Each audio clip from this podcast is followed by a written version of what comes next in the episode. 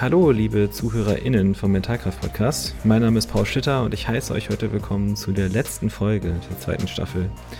Heute spreche ich nicht nur mit Lukas Maher, sondern auch mit unserer Gästin, Frau Dr. Christiane Wolf. Und wir sprechen über Achtsamkeit und Selbstmitgefühl im Kontext von chronischen Schmerzen, äh, was da die ein oder andere praktische Herangehensweise im Umgang mit Schmerzen oder auch chronischen Schmerzen sein kann, über ihre Erfahrungen aus der gynäkologischen Onkologie, sowie über Anwendungsmöglichkeiten von Achtsamkeit und Selbstmitgefühl im Sport und wie das vielleicht auch in unterschiedlichen Sportarten unterschiedlich funktionieren kann. Es ist ein sehr interessantes Gespräch, was vielleicht hier und da ein bisschen von Thema zu Thema springt, aber ich habe es sehr genossen und ich hoffe, ihr tut dasselbe. Wenn euch die Folge gefällt, gerne einen Screenshot in die Story posten und ein bisschen Werbung für uns machen, damit es möglichst viele hören. Vielen, vielen Dank und ich wünsche euch ganz viel Spaß. Willkommen bei der letzten Folge der zweiten Staffel vom Mentalkraft Podcast.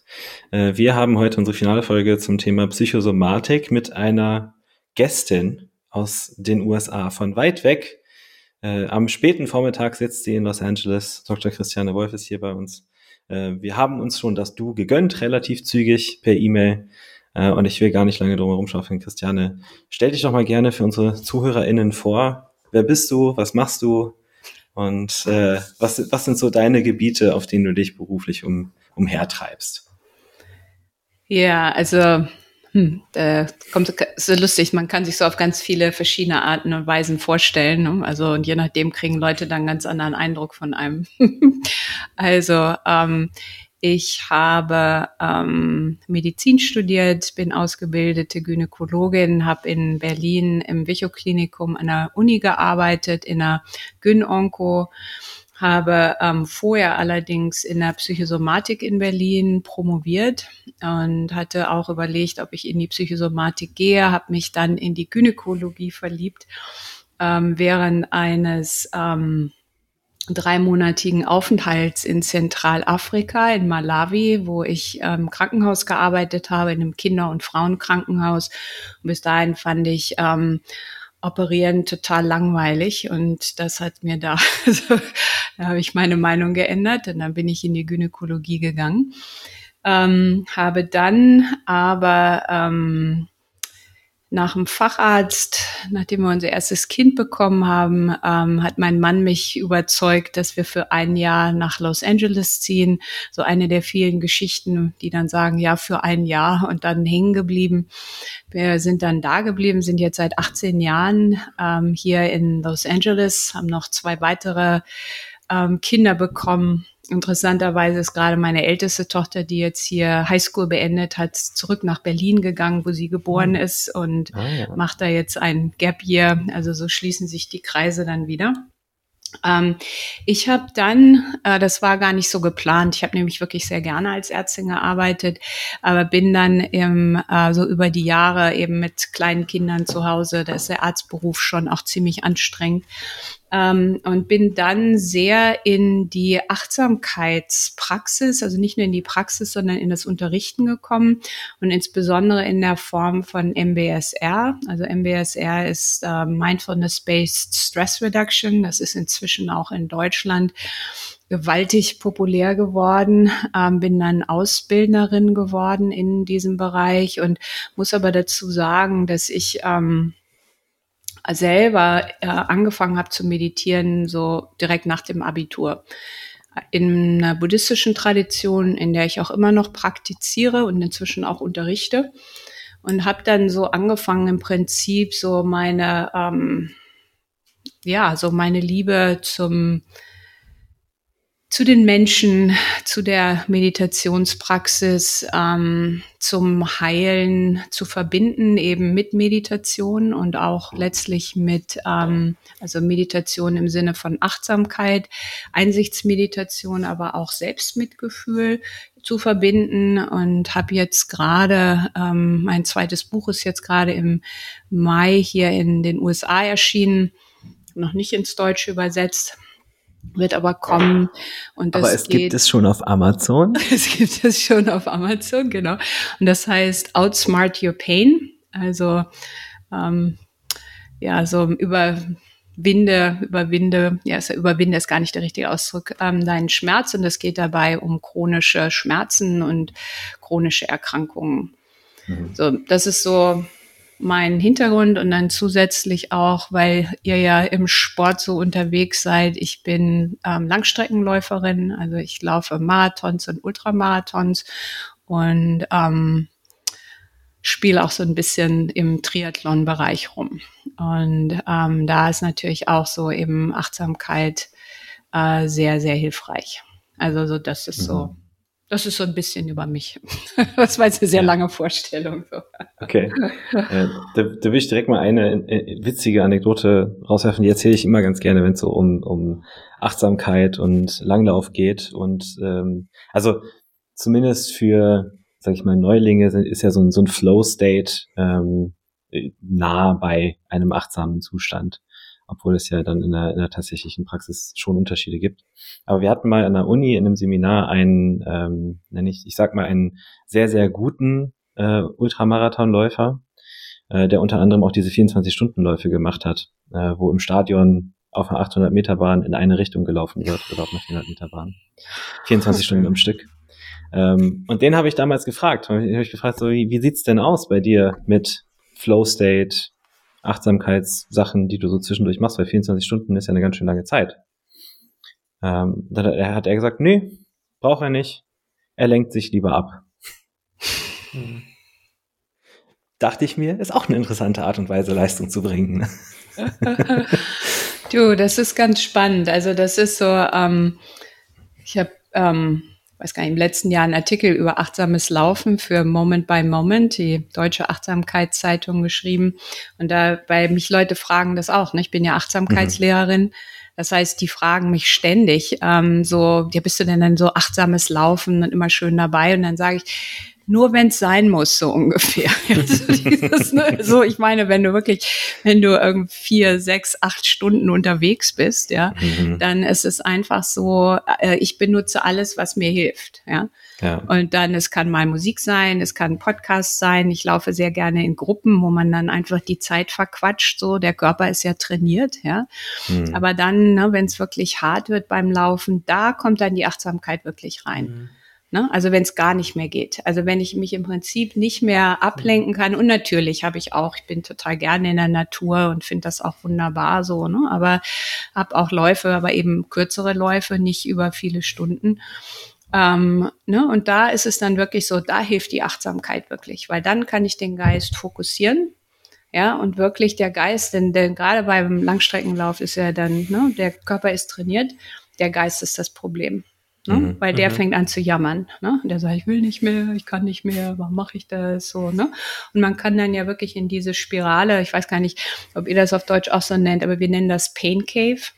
Ja, also so, ne, wo dann der Geist so ähm, auf sich selbst zusammen kollabiert.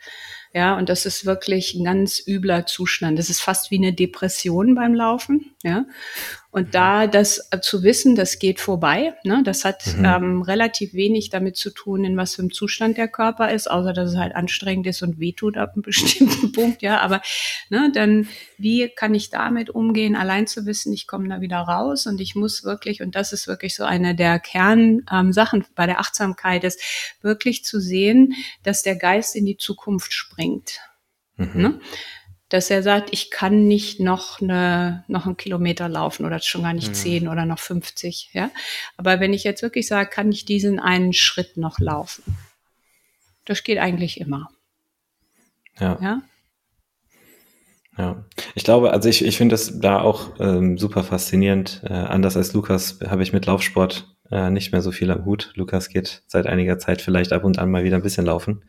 Ähm, Wobei also ich dazu sagen muss, ich bin vor, vor, vor 20 oder 25 Kilo bin ich auch noch sehr, sehr viel laufen gegangen.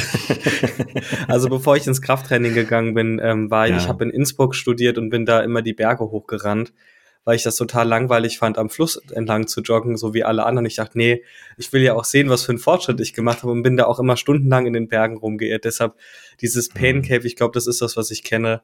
Ähm, besonders wenn es dann so ja, wenn man mal eine Zeit lang Pause machen musste oder wenn die, wenn man sagen sagt, ja, jetzt gehe ich mal noch ein bisschen, noch ein bisschen höher und mhm. es war eine ganz schlechte Idee und man hat auch plötzlich sein Geld verloren und kann mit der Gondel nicht mehr runterfahren oder auch irgendwo hochfahren, sondern muss das dann alles äh, mit dem Wasser machen, was man dann in den, aus dem Brunnen raustrinken kann. Also solche üblen Geschichten mhm. kenne ich aus der Zeit auch noch, ja. ja, ich, ich, ich finde das halt so, so faszinierend, weil das natürlich eine für die Leistungserbringung in dem Kontext was, was ganz anderes ist, so dieses Ertragen von, mhm. von negativen internen Zuständen, wie man sie ja in dem Kontext auch äh, beschreiben könnte. Und im, im Kraft-3-Kampf ne, neun Versuche auf der Plattform, maximal eine Minute Zeit. In einem Wettkampf, der bis zu acht Stunden dauert, je nachdem, wie schlecht organisiert mhm. der ist. Ähm, da ist man, da ist man tatsächlich eher damit beschäftigt, so die, die Zeit irgendwie energiesparend zu benutzen zwischen den Versuchen. Ne, dass mhm. man halt sich, es schafft, sich in diesem Moment für diese Aufgabe vorzubereiten und in den Momenten das zu tun, was man braucht.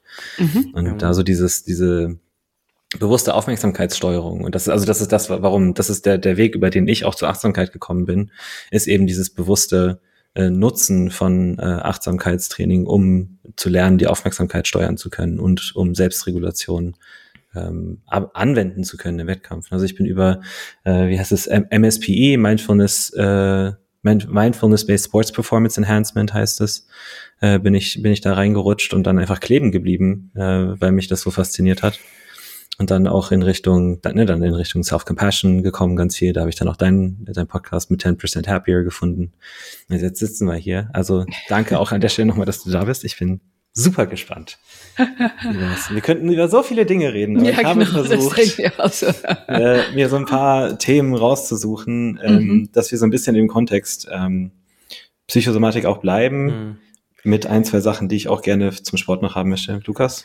Ich wollte noch was, würde noch was zum Kraft-3-Kampf ergänzen. Ich glaube, der große Unterschied ist, dass wir da auch, dass unser Kopf da immer noch fünf Kilo mehr drücken würde, aber das Fleisch und der Körper ist dann leider zu schwach. Also das ist ja eigentlich das genaue Gegenteil ja, von dem, was du beschrieben ja. hast. Weißt mhm, du, da mhm, der, mhm. ähm, der Kopf will da immer noch mehr, aber der Körper, der Muskel kontrahiert dann halt einfach nicht mehr genug. Mhm. Und beim Laufen ja. ist es ja eigentlich genau andersrum, dass der Kopf schreit einen an, nein, keinen Schritt mehr, das ist alles so höllisch schwer und du sagst ja, dann mache ich mal eine Achtsamkeits- Übung sagt vielleicht ja vielleicht den nächsten Schritt noch und es geht trotzdem noch. Also da ja. ist ja der mhm. Körper, also es dauert ja sehr lang, bis der Körper dann wirklich auch nachgibt und dann auch nicht mehr kann. Mhm. Mhm. Hm, so habe ich darüber noch nie nachgedacht. das fängt gut an. Guck, hat sich das Gespräch schon gelohnt. ähm, ja, also ähm, ich habe ja dein, dein Buch gelesen und ich habe auch, äh, also ein, eine Sache, bei der ich vielleicht ganz gern einsteigen würde, ähm, ist so dieses Thema Onkologie ähm, und, und die damit zusammenhängende auch Psychosomatik. Und da gibt's ja sehr, sehr, sehr viel, was in dem Bereich eine Rolle spielen kann. Also mich würde einfach, ich halte das mal so generell wie möglich. Was sind denn so deine Erfahrungen aus dem Bereich Onkologie, die du vielleicht bis heute noch mit dir mitträgst, die so diesen, diese Brücke zwischen dem rein körperlichen und dem rein psychischen Schmerz schlagen? Ähm,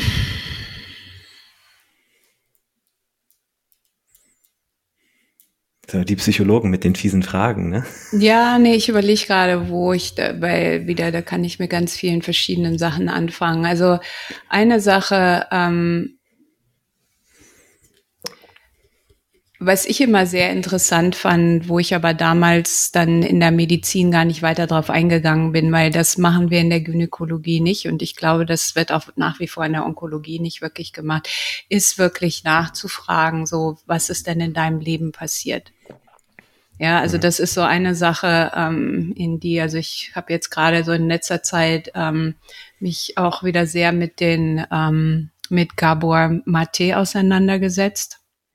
Es ist ein ähm, kanadischer Mediziner, der ähm, ursprünglich in der ähm, Abhängigkeit, also Addiction ähm, Treatment unterwegs war und also vor, weiß ich nicht, 25 Jahren da so ein Klassiker geschrieben hat, der aber auch ein Buch geschrieben hat, ähm, When the Body Says No, also wenn der Körper Nein sagt. Und wo er wirklich da so die ähm, Literatur, also die, ähm, die Forschungsliteratur durchforscht, wirklich nach, ähm, nach Zusammenhängen, wo es einfach ähm, Hinweise gibt, wirklich so, ne? Also wir haben bei, ich habe das damals gelernt in einem im Medizinstudium, so von der Krebspersönlichkeit. Ja, mhm. also oft so dieses ähm, sehr so auf drauf ausgerichtet, dass es anderen gut geht, sich selber eben in den Hintergrund zu stellen, eben nicht Nein sagen zu können. So ähm, ja, und da gibt es mit verschiedenen ähm, mit verschiedenen Krebsarten. Da gibt's Forschung, ja, aber das ist einfach so eine Sache. Wir sind leider in der Humanmedizin, in der westlichen Medizin so drauf fokussiert, wirklich ähm, gerade in der Onkologie so auf dieses, was wir als Slash and Burn bezeichnen, ne? also von der ärztlichen Seite her, ne? also halt Schneiden und Radiologie. Und dann kann man noch sagen, Vergiften kommt dann auch noch dazu, ne, durch die Chemotherapie.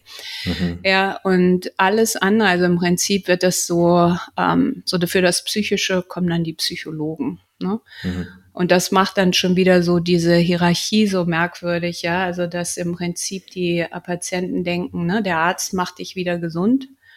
Ja, und wenn es dir nicht gut geht, gehst du zum Psychologen. Ja, und anstatt wirklich anzufangen, wirklich zu sagen, also frag mal irgendeinen Krebspatienten, so hat dich einer der Ärzte danach gefragt, was denn in deinem Leben passiert ist, um den Zeitpunkt oder kurz vor der Diagnose, so in der, was ist in den Jahren davor passiert. Ne? Wird nicht mhm. nachgefragt, ja. Ähm, das gehört einfach so nicht mit dazu. Ja, und dann, was ich eben auch sehr, sehr spannend finde, ist dann eben auch so, ähm, so ein bisschen sich die eben wieder so die Forschungsliteratur anzugucken mit diesen sogenannten spontanen Remissionen, was wir ja auch in der Medizin gelernt haben, so das gibt, das ist halt irgendwie so Freak-Accident, so, und das passiert halt manchmal, ja, und wo wirklich Kollegen, die da tiefer reingehen, wirklich sagen, nee, das ist wirklich was, wo Leute angefangen haben, wirklich so ne, ihre ähm, Grundstruktur zu verändern, ja, und das macht das wahrscheinlicher. Also ich finde das einfach mega spannend, dieses ganze Thema, ja.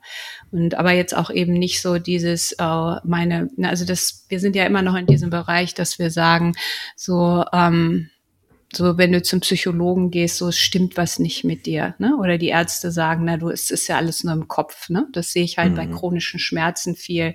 Ne? Wenn dann der Arzt sagt, na gehen Sie mal zum Psychologen, dann denkt der Patient, der, ne, der Arzt denkt, so ich bilde mir das ein. Ne? Mhm. Also sehr komplex, das ganze Thema. Ja, ja das, das wäre ja so ein, äh, das ist ja eh so eine Sache, dass diese, die, die Lehre des, des biopsychosozialen Modells von Schmerz äh, offensichtlich noch nicht die breite Masse gefunden hat, die sie hätte finden sollen. Nee. Was ja einigermaßen absurd ist, weil das Modell ist doch irgendwie aus den 70ern oder aus den 80ern. Das ist, also das mhm. ist uralt und wenn Ärzte das mittlerweile vorstellen, denke ich mir, ja, I know.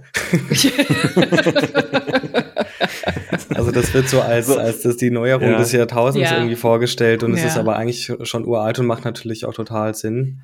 Mhm. Ähm, was mich interessieren würde, wie ist das denn in den USA? Also ich habe selbst auch Verwandte dort. Mein Vater ist Iraner und die ganze persische Familie wohnt an den Küsten verteilt. Ähm, mein Eindruck war dort immer, dass es normaler ist, sich dort Counseling oder psychologische Hilfe zu holen. Oder ist es dort ähnlich ähm, immer noch so stigmatisiert, wie man sich das vielleicht in Deutschland vorstellen würde. Ja, es ist interessant, dass du sagst, sie sind an den Küsten verteilt. Ne? Weil ich würde sagen, diese Einsicht ist auch an den Küsten verteilt. Also mhm. das ist ja, auch vermutlich. so ne? Ostküste, Westküste, da ist einfach sehr viel mehr Offenheit und also so Mhm. ähm, so mehr liberale Ansichten. Und da ist es mhm. normaler, wirklich zum Psychologen zu gehen oder einen Therapeuten zu haben. So, ja, ich sehe es in Deutschland immer noch so. Ne? Also selbst so in meinem engeren Freundeskreis ist es immer noch so ein bisschen so, ja, brauchen wir nicht. Ne? Mhm. Ja also es ist schon okay, so wenn es dir richtig schlecht geht, natürlich so, ne? Mhm. Aber jetzt, wo wirklich Leute sagen, also ich brauche das einfach, damit mir, also, ne, also als ähm, ich will jetzt nicht sagen Optimierung, so, das ist irgendwie auch so ein mhm. beladener Begriff, ne? Also, als, als äh, Bonus nennen, könnte man Ja, aber wirklich sagen. einfach zu sagen, ne, ich meine, ich achte auf meine Ernährung und ich mache Sport, ja, mhm. und einfach, was mache ich denn mit meiner psychischen Gesundheit, so, ne? Ja, also da denke ich so generell ist die USA, wie gesagt, an den Küsten ja, okay. da etwas weiter. Ja. Dann ist das wahrscheinlich wie in Deutschland mit Großstädten und eher ja ja. ländlichen Regionen. Ja. Ja, äh, wie, wie ist es? West? Ja, ja, ja. Ja, ich habe so ein, ähm, ein paar Mal die Erfahrung gemacht, dass es auch vor allem, vor allem in Bayern auf dem Land sehr, teilweise sehr, sehr schwierig ist, ähm, was so die, die Ansichten und auch die Verfügbarkeit äh, ja. von, von Versorgung ja. angeht. Aber das ist ja dann auch nochmal ein komplettes, also äh, ich, ich, glaube, wir brauchen nicht über die Unterschiede in den Gesundheitssystemen zwischen Deutschland und, und, den USA sprechen, äh, außer dass beide so ihre Vor- und Nachteile haben. Mhm. Ja. Wobei mich jetzt noch mal der Punkt mit der Krebspersönlichkeit interessieren würde. Ich kenne es nämlich zumindest aus der empirischen Forschung so, dass man davon mittlerweile, also irgendwann ein bisschen weggegangen ist und gesagt hat, da geht es um Verhalten, das vielleicht eher in diese Richtung geht. Und da kann man sich natürlich ganz viel vorstellen. Also ich verstehe auch dieses, diese eher ähm, gewährende Haltung, Menschen viel geben. Ich verstehe auch eher so ungünstige Verhaltensweisen, also im Sinne von, ähm, was für Bewältigungsstrategien habe ich und wenn das dann eben Rauchen, Alkohol trinken, wenig schlafen und äh, was auch immer ist, dann kann ich mir auch vorstellen, dass das im Prinzip die Wahrscheinlichkeit erhöhen kann.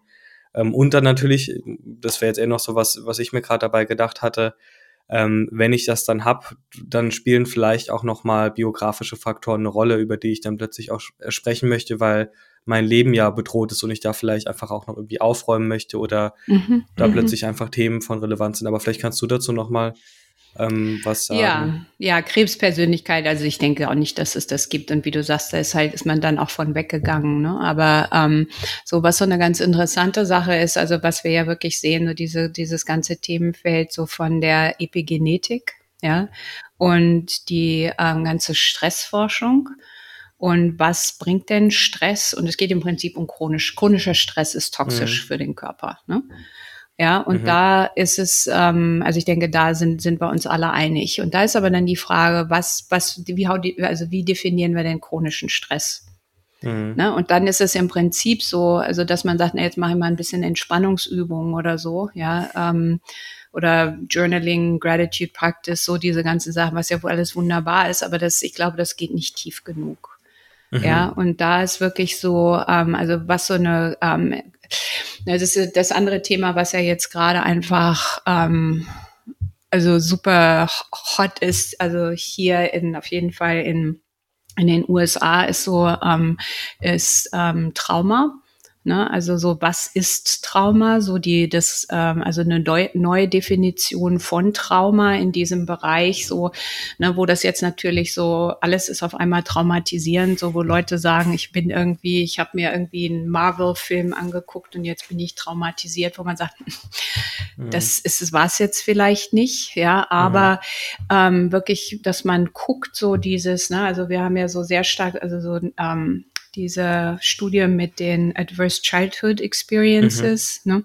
Also da ne, die irgendwie, ich glaube, das waren sechs oder acht, ich weiß es jetzt gerade gar nicht mehr, ne? aus Beginn der 90er Jahre, dass man sagt, also je mehr du davon hast, umso mhm. größer ist die Wahrscheinlichkeit, dass du später eine chronische Krankheit kriegst, mhm. dass du ähm, also Mental Illness bekommst, dass du chronischen Schmerz bekommst, ja, dass du deine Beziehung nicht so gut, also es gibt eine furchtbare Liste, also muss man echt sagen, eine herzzerreißende Liste, ne, weil man wirklich mhm. sagt, ne, das sind Kinder. Ne?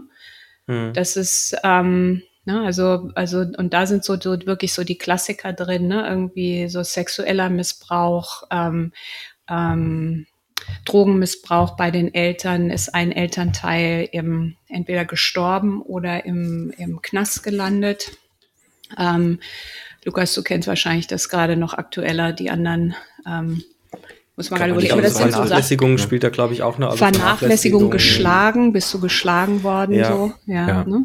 Äh, ja, und ähm, ne, wenn man dann auch guckt, also gerade hier in den USA, ne, also wenn man das vergleicht so mit den Leuten, die hier im, im, ähm, im Gefängnis sind, so, ne, also mhm. einfach diese Riesen, die Leute, die ähm, drogenabhängig sind, riesige Überlappungen mhm. so. Ne? Mhm. Ja, und da einfach wirklich, also das, also wenn wir so über Psychosomatik sprechen, denke ich, müssen wir da wirklich ansetzen, weil das sind Sachen, ne, dass das, das, da, wenn man mit ein bisschen meditieren, das wird das nicht wieder ja. auf die Beine ja. bringen. So, ne? Also da braucht man einfach wirklich was, ähm, was langwieriges, was tiefergehendes. Und was dann aber auch noch ganz interessant ist, finde ich jetzt so, so ein bisschen so diese ähm, dieses Restrukturieren von dem, was ist denn Trauma, ne, dass wir normalerweise oder so, ich meine, klar, ich habe als, als ich Medizin studiert habe in Gießen und in Berlin, ich habe keine einzige Vorlesung über Trauma gehabt. Null, zero, gab's mhm. gar nicht. Ne? Ja, und wenn wir dann gucken, naja, aber das sind ja die Leute, die dann zu mir kommen hinterher, ne? Also, mhm. also da ne? ist vielleicht inzwischen auch anders, das weiß ich jetzt nicht. Ja, aber ähm, so die Definition von Trauma, dass man eigentlich immer sagt, Trauma ist etwas, was dir zugestoßen ist, ja, oder Trauma ist etwas, ne, und dann wirklich zu sagen, nee, es ist nicht das, was dir zugestoßen ist, sondern etwas, was in dir passiert, als eine Antwort auf das, was dir zugestoßen ist. Das mhm. ist eine Formulierung mhm. oder eine ähm, Definition, die einfach sehr viel Sinn macht, ja, weil es kriegen ja nicht alle Leute irgendwie Traumasymptome, ne, sondern das hängt ja sehr von davon ab, wie ist denn das aufgefangen worden? Wer mhm. war denn da und hat mir geholfen zu dem Zeitpunkt, als das passiert war? Ne, und einmal und dann eben das Trauma etwas ist, was dir zugestoßen sein kann. Ja, also dass dir irgendwas passiert ist. Na, und gerade eben das chronische Trauma oder Komplextrauma, wenn das über einen langen mhm. Zeitraum mhm. passiert ist. Die andere Sache, was für mich aber wirklich jetzt so eine neuere Einsicht war, ist, ähm, also jetzt mh, hm, klar, im Extrembereich ist es klar, aber dass ähm, Trauma auch etwas sein kann, was du gebraucht hättest als Kind und nicht bekommen hast. Ne, was oft zum Beispiel Aufmerksamkeit, Zuwendung, Anerkennung, ja, also dass du als Person wahrgenommen wurdest, so wie du das gebraucht mhm. hättest. Mhm. Also ne? sogenannte Bindungstraumata oder genau die Bindungstraumata, würde man das, würde man genau. das nennen. Ja, ja. Die Systemiker nennen das Bindungsskepsis, weil wir unterstellen ja unserem Gegenüber immer einen Sinn für seine Handlungen und für sein Tun und wir würden dann sagen, ja, das Kind, das vielleicht keine Liebe etc. bekommen hat, das hat sehr gute Gründe, jetzt im Erwachsenenalter Bindungsskepsis zu zeigen. Ganz genau, ganz genau. Ja, ja. Na, aber da dann einfach, um das mhm. jetzt gerade nochmal so zusammenzufassen, ist, wenn das sozusagen, ne, also wenn wir gelernt haben als Kinder, ne, dass die Außenwelt nicht verlässlich mhm. ist, dass da einfach niemand ist oder dass jemand bedrohlich ist, der uns schlägt oder der übergriffig ist, ja, das ähm, kreiert einen Dauerstress im Körper. Mhm ja, den wir kompensieren. Also ich bin so mein ähm, psychotherapeutisches Training ist in Internal Family Systems, also IFS. Mhm. Und das ist so mein Mindset, Auch weil das, das mhm. geht, äh, Richard Schwarz, genau, das geht ähm, mit dem, ähm, einfach mit dem Buddhismus sehr, sehr gut mhm. zusammen und mit der Achtsamkeitspraxis, ja. Und da dann wirklich, ne, wir haben dann gelernt zu funktionieren, ja. Also entweder wir funktionieren überhaupt nicht oder wir haben gelernt, super gut zu funktionieren, so wie in meinem Fall zum Beispiel. Ja? Die Manageranteile. ja. Mhm. Aber ne, das ist so die Idee, dass so diese verletzten oder vernachlässigsten Teile einfach ja immer noch da sind, ja, und immer noch Stress im System kreieren. Mhm. Und dass das letztlich ne, sozusagen über im Laufe der Zeit und dann natürlich mit Genetik und Ernährung und was weiß ich was und Umwelt letztlich zu einem Zusammenbruch auf einer physischen Ebene psychisch natürlich auch, aber auf einer physischen Ebene funktionieren kann. Ne?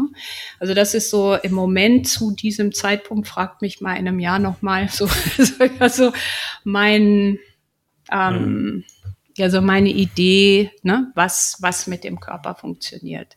Ne, mhm. Ne, was dann wieder sehr, sehr spannend ist, weil ne, eben dieses, ähm, ne, dieses, diese, dieses Multiphänomenale, was wir beim chronischen Schmerz sehen, das sehen wir ja bei ganz vielen chronischen Krankheiten auch. Ne? Ja. Mhm. ja. ja. Ja. ja, wir hatten ja, ähm, ich, ich fand auch äh, vorhin, als du die, die Hierarchie angesprochen hattest mit die das Slash and Burn der Ärzte und die Psychologen übernehmen dann das, was im Kopf übrig geblieben ist. Ähm, wir hatten, Lukas und ich hatten vor einigen Folgen, ich weiß gar nicht mehr, welche das war, aber ja, da hatten wir mal so ein bisschen ähm, Gehirnspinnerei darüber äh, gemacht, wie es denn, wie sind, wie denn so ein Gesundheitssystem, so Gesundheitsversorgung aussehen würde, wenn die ersten Ansprechpartner in Hausarzt und Hausärztinnenpraxen Psychologen werden und Psychologinnen. Ähm, und wie dann die, die Herangehensweise wow. an, an wow. Gesundheitsversorgung ja. vielleicht anders, anders aussehen könnte. Ganz anders. Ja. Mhm. Wobei ja. man ja schon auch vielen äh, Hausärztinnen in Deutschland zugutehalten muss, dass es sich ja zumindest diese psychosomatische Grundversorgung. Grundversorgung, als, genau. Ja, mhm. das heißt, da ja. zumindest so ein bisschen ein, ein Konzept, jetzt nicht ausgebildet, mhm. aber zumindest ein Konzept haben. Und ich weiß auch von mir persönlich, ähm, dass ich mit meiner Hausärztin auch schon über so ganz banale Sachen wie Studium oder Stress oder Herzschmerz, also nach einer Trennung mhm. drüber gesprochen habe, einfach weil das halt so die erste Ansprechperson war. Aber das ist natürlich auch eine, eine totale, ähm, äh, auch sehr viel Verantwortung, auch sehr viel Belastung, weil natürlich dann das ganze Körpermedizinische ja auch noch irgendwo hängen bleibt. Und es kostet Zeit. Ja, ja, ja, ja, genau, genau. Das ist, sehe ich als eines der Hauptprobleme. Ja, ne? Wenn total, du irgendwie ja. zehn Minuten für pro Patient hast, pro mit deinem Kassenschein, ne? oder dann darfst du irgendwie einmal 20 Minuten machen, so wo, so, wie soll das denn bitte funktionieren? So, ne? Ja. Ähm, ich, ich würde vielleicht mal ein, ähm, ein bisschen was aus deinem Buch aufgreifen. Mhm. Äh, das hatte ich in der letzten Folge mit Lukas als, als einmal schon mal erwähnt. Äh, und da geht es um eine Formel. Äh, ich glaube sogar direkt im, im ersten Kapitel ist die niedergeschrieben. Und das ist die Formel äh, Leiden gleich Schmerz multipliziert mit Widerstand. Ähm, und da, da würde ich mal provokativ fragen, ähm, welche Gründe gäbe es denn, sich nicht gegen Schmerz zu wehren? Weil Schmerz ist doch eigentlich was Doofes. Also, weil wenn ich das, ja, wenn, wenn ich, also mein, weil ja. mein, mein, mein Gedanke war so, ich, ich kann das nachvollziehen, ich verstehe, was dahinter steckt. Ja. Natürlich sowieso auch mit dem, mit dem, mit dem Text, der dazu gehört. Aber wenn ich das jetzt jemandem, sag ich mal, Fachfremdes vorlegen würde, das könnte ich mir vorstellen, dass das so die erste Reaktion wäre. So, warum sollte ich mich nicht dagegen wehren? Ist doch so, wenn, ist doch doof, wenn was weh tut. Ja, genau. Sage ich auch so. Und wenn das klappt, dann ist das ja super. Ja. ja. Wenn es weh tut und du tust was dagegen und du wehrst dich dagegen und der Schmerz geht weg, dann klasse. Mhm. Also das ist ganz wichtig, dass wir immer als erstes sagen, na, wenn du es ändern kannst, dann ändere es. Mhm. Ja, es geht jetzt nicht ja, um dieses ja. lammhafte, ne, wir halten das jetzt mal alles aus, ne, und dieses Märtyrertum, es geht, da geht es überhaupt nicht drum. Es geht nur einfach darum, wenn das deine einzige Variante ist, ja, immer kämpfen, kämpfen, kämpfen, kämpfen, dann guck doch mal, was macht denn das mit dem Schmerzempfinden, ne? Also wenn der Schmerz eben nicht weggeht. Mhm. Ja, und das geht halt wirklich, also so, ne, in der ganzen Achtsamkeitspraxis geht es ja wirklich so um Empowerment.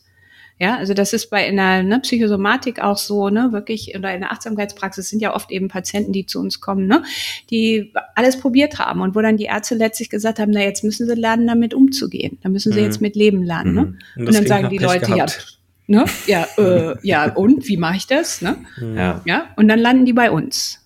Ja, und wir bringen denen bei, wie sie damit leben können. Ja, also dass man einfach sagt, wir, wir wollen einfach gerne, ne, also, ne, wie gesagt, du kannst es ändern, bitte ändere das. Und es geht auch nicht darum, ne, wenn man jetzt Achtsamkeit praktiziert, dass man jetzt aufhört, irgendwie, ne, irgendwie Therapie zu machen oder aufhört, irgendwie wirklich, ähm, ja, wirklich so alles, was, was man denkt, was zur Heilung auch noch führen könnte, aufzuhören. Aber was wir halt machen, ist wirklich zu sagen, Jetzt ist der Schmerz da in diesem Moment. Ne? Und das ist was, was wir wirklich in der Meditation oder in der Achtsamkeitspraxis wirklich lernen, ist sagen, okay, hier ist der Schmerz. So. Ja? Und ihr guckt doch mal, was passiert, oder das kennen wir, das ist ja irgendwie so Common Sense, ne? Das ist so dieses, das wissen wir. Hier ist der Schmerz. Und je mehr ich diesen Schmerz nicht ausstehen kann und je mehr ich gegen diesen Schmerz ankämpfe, ja, mit was bleibt mir dann? Geht's mir dann besser? Ja? Mhm. Oder schlechter? Ja, und, und wenn Leute erstmal anfangen, drüber nachzudenken, dann denken sie, nee, es geht mir schlechter. Mhm. Ja? Wenn ich einen Schmerz habe und ich hasse den, ich finde das so furchtbar und ne, irgendwie alles in, in, in mir wehrt sich dagegen, dann wie geht's dir denn dann damit? Na, was, was Leute im Prinzip sehen, also ich mache dann immer so Witzchen darüber und das ist natürlich letztlich gar nicht witzig, aber Humor hilft einfach immer, ne? Also so, ich sag mal, manchmal eine bittere Pille zu schlucken, wirklich zu sagen, ne, du hast den Schmerz, es tut ja eh schon weh. Jetzt hast du den Widerstand auch noch. Und Widerstand ist auch unangenehm. Ja? Das heißt, wir haben jetzt gerade zu dem Schmerz, den wir eh schon haben, packen wir jetzt noch eine Ladung Widerstand obendrauf. Und das ist eben genau diese Formel. Ne? Also bei oft sagen wir irgendwie Schmerz und Leiden, das benutzen wir ja im Prinzip gleich. Ja, aber hier zu sagen, ne, Schmerz an sich mhm. muss nicht das Problem sein. Und das, das ist ja genau das, womit wir im Sport auch arbeiten. Ja, dass wir lernen zu erkennen, welcher Schmerz ist okay und wann muss ich aufhören. Oh ja. Ne? Wo, wo, wo schieße ich mich jetzt in eine Verletzung rein? Und da, ja. das muss ich euch ja nicht erzählen, ne? wie viele Sportler nicht in der Lage sind, auf die ne, Signale ihres Körpers zu hören. Oh ja, du auch, ja. ne? Schuldig. Ja, schuldig, ne? Ja, ja, ja. ne? Und das Wobei ist, Paul ist die Kommunikation. So chronifizierter, genau. äh, Paul ist auch leider schon so ein chronifizierter Schmerzpatient mit Stufe 3, da kann man sowieso nichts mehr machen. Nein, falsch. Lukas hat mich geheilt. das ist ja noch schlimmer. Das ist ja noch schlimmer. nee, ja. also weil, weil das, das war wirklich was, äh, was, was ich super interessant fand, weil, wie Lukas gerade angedeutet hat, ich hatte ähm, lange mit einer Rückenverletzung zu kämpfen, mit einem mit einer vorgewählten Bandscheibe, die auf den Nerv gedrückt hat, ähm, beziehungsweise mit den, mit auch mit der, mit den, einfach mit dem, mit der Schmerzerfahrung über einen sehr, sehr langen Zeitraum, mhm. in Verbindung mit bestimmten Bewegungen. Äh, und so aus diesem, also das, das, was mir auch durch tatsächlich durch unsere Folgen über Psychosomatik bewusst geworden ist, ist, dass ich auch so eine Thema Pain Story, ne, was ist so meine meine Geschichte mhm. des Schmerz, mhm. ähm, womit verbinde ich das alles und so diesem ähm, fragilen Körper Körperbild auch, und dass man, dass ich wirklich davon weggekommen bin zu sagen, also ich hatte, ich war in einem Ort, an dem ich das Gefühl hatte, je mehr ich trainiere, desto kaputter werde ich. Und mhm. mein Körper wird immer weniger belastbar, je mehr ich mache. Äh, oder je länger ich, je länger ich mache, selbst wenn das immer weniger Belastung ist. Ja. Ähm, und dav davon wegzukommen und eben nicht mhm. mehr diesen, mhm. ähm, diesen, diesen Kampf auch, also meinen eigenen Körper als Gegner zu sehen, ja, genau, war, eine, genau. war eine riesige Veränderung, wow. die mhm. allein, also tatsächlich so in den letzten anderthalb, zwei Jahren stattgefunden hat. Mhm. Mhm. Ähm, ja, schön. Schön, ja. Ähm, und was, was ich auch da vielleicht nochmal rein, reinwerfen würde, was ich tatsächlich, also was für mich eine sehr schöne Erfahrung war, ähm, ich kann mich nicht mehr erinnern, welch, welche Meditation das tatsächlich war. Ich würde sie gerne benennen, aber ich habe es gerade nicht mehr im Kopf.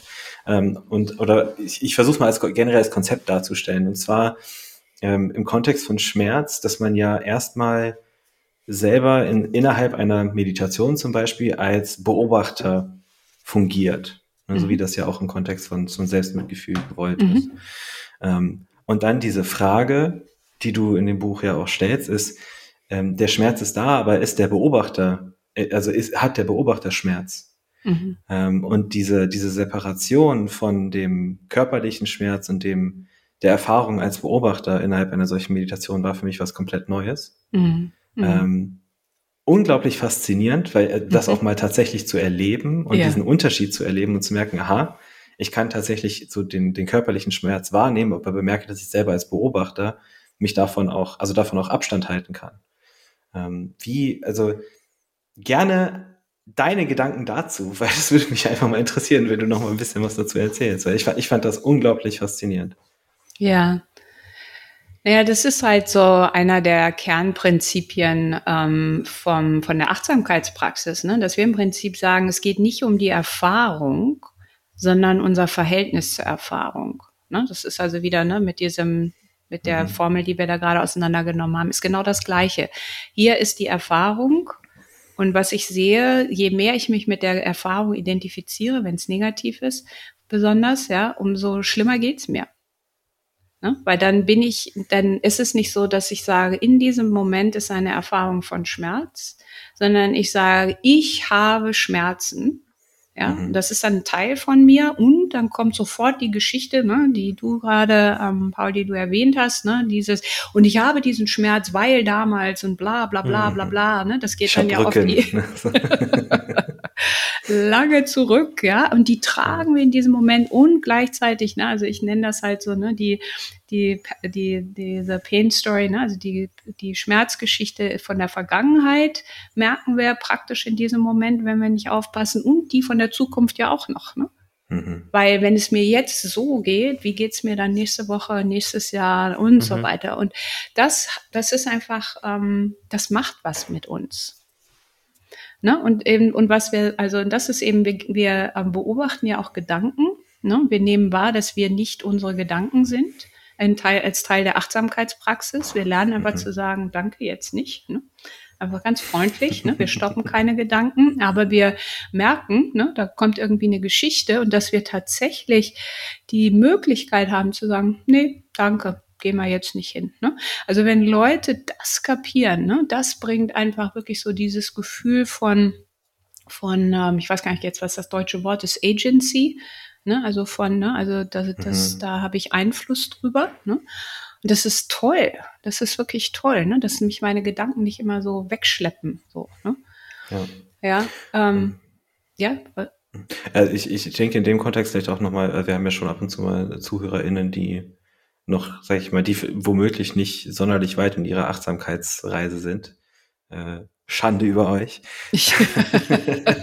ähm, also da muss man halt auch sagen, so diese, diese Erfahrungen, die man da macht während solcher Meditationen, ähm, und das, das ist auch eine Sache, die ich, wenn ich es im Kontext vom Sport äh, beibringe und, und selber praktiziere, immer sehr stark betone, es ist eine Fertigkeit, die auch geübt wird. Und genau. die, also das genau. Genauso wie man jetzt nicht anfangen würde und am Reck direkt äh, eine Olympia äh, eine Olympiaroutine abzuliefern, würde man vielleicht auch erstmal zum Kinderturnen gehen genau. und Stück für Stück anfangen und so eben diese, diese Fertigkeit mit der Zeit des Aufbau, aufbauen. Äh, und ich glaube vor allem vor dem Kontext, dass Achtsamkeits, Achtsamkeit als Konzept ein ähm, sich nicht ganz so leicht mit der westlichen Weltanschauung, der westlichen Kultur vereinbaren lässt, äh, zumindest wenn man es noch gar nicht kennt, ähm, ist also diese, diese erste Hürde, die man da überspringen muss, natürlich relativ signifikant. Ähm, deswegen da vielleicht das nochmal am, am Rande erwähnt. Hm. Ich glaube, man kann das halt auch nicht in so einem, in so einem westlichen Leistungsmotiv unbedingt so gut angehen. Also da mhm. geht es ja eher ums Zuhören und ums Wahrnehmen. Also das ist weniger was, wo ich sagen muss, da muss ich jetzt unbedingt ganz gut drin sein, weil das erlebe ich ganz oft. Und dann sind die Menschen frustriert, dass sie noch diesen, diesen wie auch immer gearteten äh, Superman-Zustand der Achtsamkeit nicht erreicht haben. Dabei sind sie direkt sind sie ja eigentlich achtsam, wenn ich sie frage, wenn ich sage, mach mal die Augen zu, was hört ihr denn da hinten? Was seht ihr, was mhm. spürt ihr denn da? Also wie fühlt sich denn die Unterlage von eurem Sitz an? Selbst das ist ja letztlich schon eine Form von Achtsamkeit und das geht dann. Ähm, lässt sich aber nicht mehr so ganz mit dem, einerseits mit diesem Sensations, mit dieser Sensationslust, andererseits mit dem Leistungsmotiv, was ich bei vielen beobachte, so ganz gut vereinen. Mhm. Ja, ja. Also ähm. das ist auch was, also da ähm, denke ich, da sind so die, diese ganze Tendenz jetzt auch von den ganzen Achtsamkeits-Apps, ne, die irgendwie mit ihren zehn Minuten Meditationen so ne, Level und up. irgendwie ne, und ähm, so ein Einschlafen und so. Also der mhm. Fokus, was ich so leider sehe, ist einfach auf Leistung und mhm. auf Entspannung. Mhm. Ne? Und das, ja. es geht im Buddhismus, im Buddhismus geht es um Befreiung es geht nicht um Entspannung und es geht auch nicht um Leistung. Ja, das mhm. ist so ein bisschen, das wird jetzt gerade so unserer Welt einverleibt. Ja, und eben ganz genau, ähm, äh, Lukas, wie du jetzt auch sagst, ne, dass eben es geht darum zu sehen, in dem Moment zu sein und wahrzunehmen, mhm. was jetzt gerade hier ist und das ohne eine Beurteilung zu tun. Ja? Mhm. Und auch wirklich Absicht. Also wieder, ne, wie ich am Anfang mhm. gesagt habe, so in einem Lauf zu sagen, dieser Schritt, dieser Schritt, dieser Schritt. Und dann hier jetzt im Moment, dieser Atemzug, kann ich hier mhm. sein für diesen Atemzug. Ne? Und einmal zu mhm. sehen, was verpassen wir denn alles, weil wir dauernd im Autopiloten sind und dauernd eben entweder in der Vergangenheit oder in der Zukunft sind. So, ne? Und gar nicht mitkriegen, was hier da mhm. ist. Unter anderem auch die Signale vom Körper. Der Körper redet dauernd mit uns. Ja? Mhm. Wir hören nicht hin. Ja, und das ist, ne, also gerade eben im Sport ist das so wichtig, ne? Also mhm. auch wegen mit Leistung und auch eben um Verletzungen zu vermeiden. Ne? Und dann aber wirklich genau, was du auch sagst, ne, eben zu sagen, Leute, oh, das war eine scheiß Meditation. Ja? Irgendwie meine Gedanken waren überall und ich bin irgendwie, dann bin ich eingeschlafen und, und ich sage, super, du kannst, du war, du merkst es, ja, du warst mhm. achtsam und die sagen, hä, was, das, ne? Mhm. Weil das nicht das war, was sie erwartet haben. Ja. Und es ist einfach auch für, also man kann das auch, glaube ich, jedem Menschen beibringen. Ich hatte, habe in der Klinik momentan intelligenzgeminderte PatientInnen, also zwei. Und da bei einem, der ist so ein bisschen impulsiv und ich hatte das Gefühl, dem könnte Achtsamkeit ganz gut helfen, weil der sehr viel, weil der da, also einfach so, wie ich das eingeschätzt habe. Und da war auch eher so die Haltung, ah nee, der ist ja intelligenzgemindert, das kriegt er eher nicht hin. Ich bin mit dem spazieren gegangen, wir standen an so einem Bach und da waren verschiedene Unebenheiten. Ich habe gesagt, er soll mal die Augen zumachen und soll jetzt mal hinhören und soll mir mal zeigen, wo er denn jetzt am lautesten so dieses Plätschern hört. Achtsamkeit, was mhm. er riecht und was er noch so hört und wie sich gerade der, der, Boden unter seinen, äh, unter seinen Füßen anfühlt, weil da so ganz viele Steine waren. Also das, das geht super, schon, das ist kein super, Hexenwerk. Super, überhaupt nicht, überhaupt nicht. Sehr schön, das freut mich sehr. Ja, dass das eben nicht nur so, ne, jetzt so, ich sag mal so für die so elitärer, da muss man schon. Ja, völlig elitär, ne, genau. Ja. Und ich finde, du hast auch einen guten Punkt genannt mit diesen ganzen Apps. Die haben mir nämlich auch gar nichts, gar nichts gebracht, weil mhm. ich die viel zu äh, durchmischt fand, fand mit irgendwelchen Entspannungsübungen, mhm, genau. irgendwelchen genau. Imaginationsübungen ja. Ja, ja. und mhm. einfach irgendwelcher sinnloser Musik. Und dann gab es mal eine Achtsamkeitsübung. Und ich dachte, das, das passt alles nicht. Also ähm, die Forschung hat ja eh schon äh, versucht, das ja auch möglichst genau zu trennen. Was ist eine Entspannungsübung, was ist eine Imaginationsübung, also die Reise zum inneren sicheren Ort. Das ist eine Imaginationsübung, das ist keine genau. Achtsamkeitsübung. Nein, das, genau. Und das wird, genau. es wird einfach alles geholt, was irgendwie so in die mhm. Richtung, mhm. wir stellen uns was vor, geht, wird in eine App geschmissen und ich, was war das denn, was ich da hatte? Irgendwas für 50 Euro im Jahr und das war so schlecht. Headspace oder so. Also kostenlose Werbung an der Stelle. Richtiger Müll. ich habe das, ich habe das eine Woche verwendet. Und ich, also was ich mache, ich stelle mich gerne einfach auf meinen Balkon. Da ist hinten auch so ein kleiner Kanal und da höre ich einfach zu. Oh, wie schön. Und nehme mal so ein bisschen wahr. Das ist für mich einfach eine, eine Sinnesquelle, mit der ich ganz gut kann. Ja. Und da braucht man keine 50 Euro für so eine App auszugeben. Man darf das natürlich, aber man muss ja. es nicht.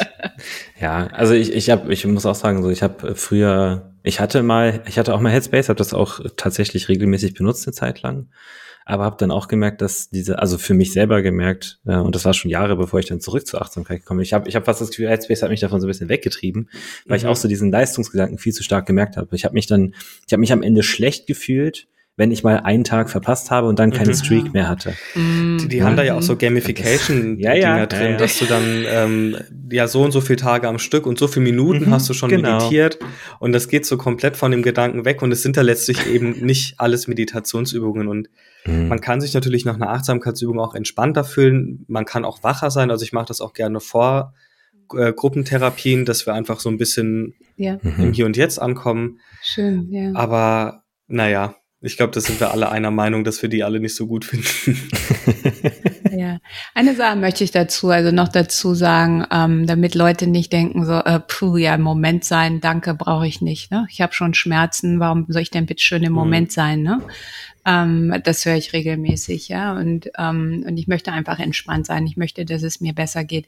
Und wir haben so ähm, diesen schönen Spruch, dass wir sagen, ne, in dieser Praxis, um am schnellsten von A nach B zu kommen, müssen wir ganz bei A sein. Ne? Und, und das also ne, einfach so dieses Paradox und einfach mhm. zu sagen, vertraut dem, ne? das mhm. eben genau zu mhm. merken, ich bin so angespannt und meine Gedanken rasen ne? und es tut weh, dass das trotzdem, wenn ich das sozusagen, um zu der Beobachterposition zurückzukommen, einfach sagen kann, okay, ne, der Beobachter ist nicht im Schmerz und kann ich das trennen in der Wahrnehmung und ich muss es natürlich machen, wie wir schon gesagt haben. Ne? Man kann auch nicht ein Buch über Schwimmen lesen und denkt, man weiß, wie Schwimmen geht.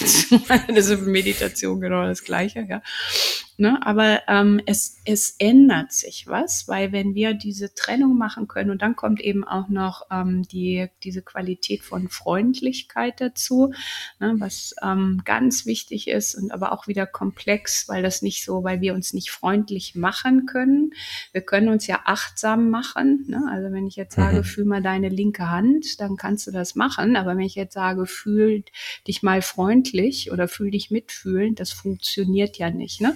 Und da kriegen Leute irgendwie so, das, das ist irgendwie ganz komplex. Aber ne, je freundlicher wir mit unserer eigenen Erfahrung umgehen können und mit uns selbst und mit diesem Körper, Paul, um zu dem zurückzukommen, was du vorhin mhm. gesagt hast, ne, umso besser geht es uns. Ja, also wirklich so zu sagen, das ist so eine Reise, auf die wir uns begeben. Ja, und einfach wirklich zu vertrauen, das ist nichts, ne, was ich jetzt was die Psychologen sich in den letzten 30 Jahren ausgedacht haben, sondern das sind, das ist eine Praxis, die gibt es seit zweieinhalbtausend Jahren oder sogar mhm. schon länger. Ne? Mhm. Einfach zu sagen, ziemlich gute Track Record, würde ich sagen. So, ne? also, ja. ja. Ähm, ich, ich würde, ähm, gut, dass du dieses Paradox angesprochen hast, denn ich habe auch ein Zitat rausgesucht. äh, von Carl Rogers. ähm, der, der, gute, sehr gute Überleitung wieder, auf magische Art und Weise. Und der sagt ja, das merkwürdige Paradox ist, dass ich mich ändern kann, wenn ich mich so akzeptiere, wie ich bin.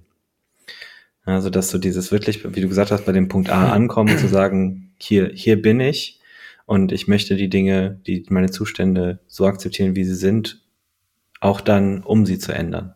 Und um mhm. sie ändern zu können. Mhm. Ähm, und das, ich, ich, schlage hier mal eine Überleitung zum Sport tatsächlich, weil das ist mhm. so dieses äh, ein Konzept, womit ich im, im Kontext von Sport immer wieder mal Probleme hatte und dachte, wo ich meine Expertin da habe, kann ich ja mal die Frage stellen. Ähm, und zwar gibt es im, im MSPI, wird es Non-Striving genannt.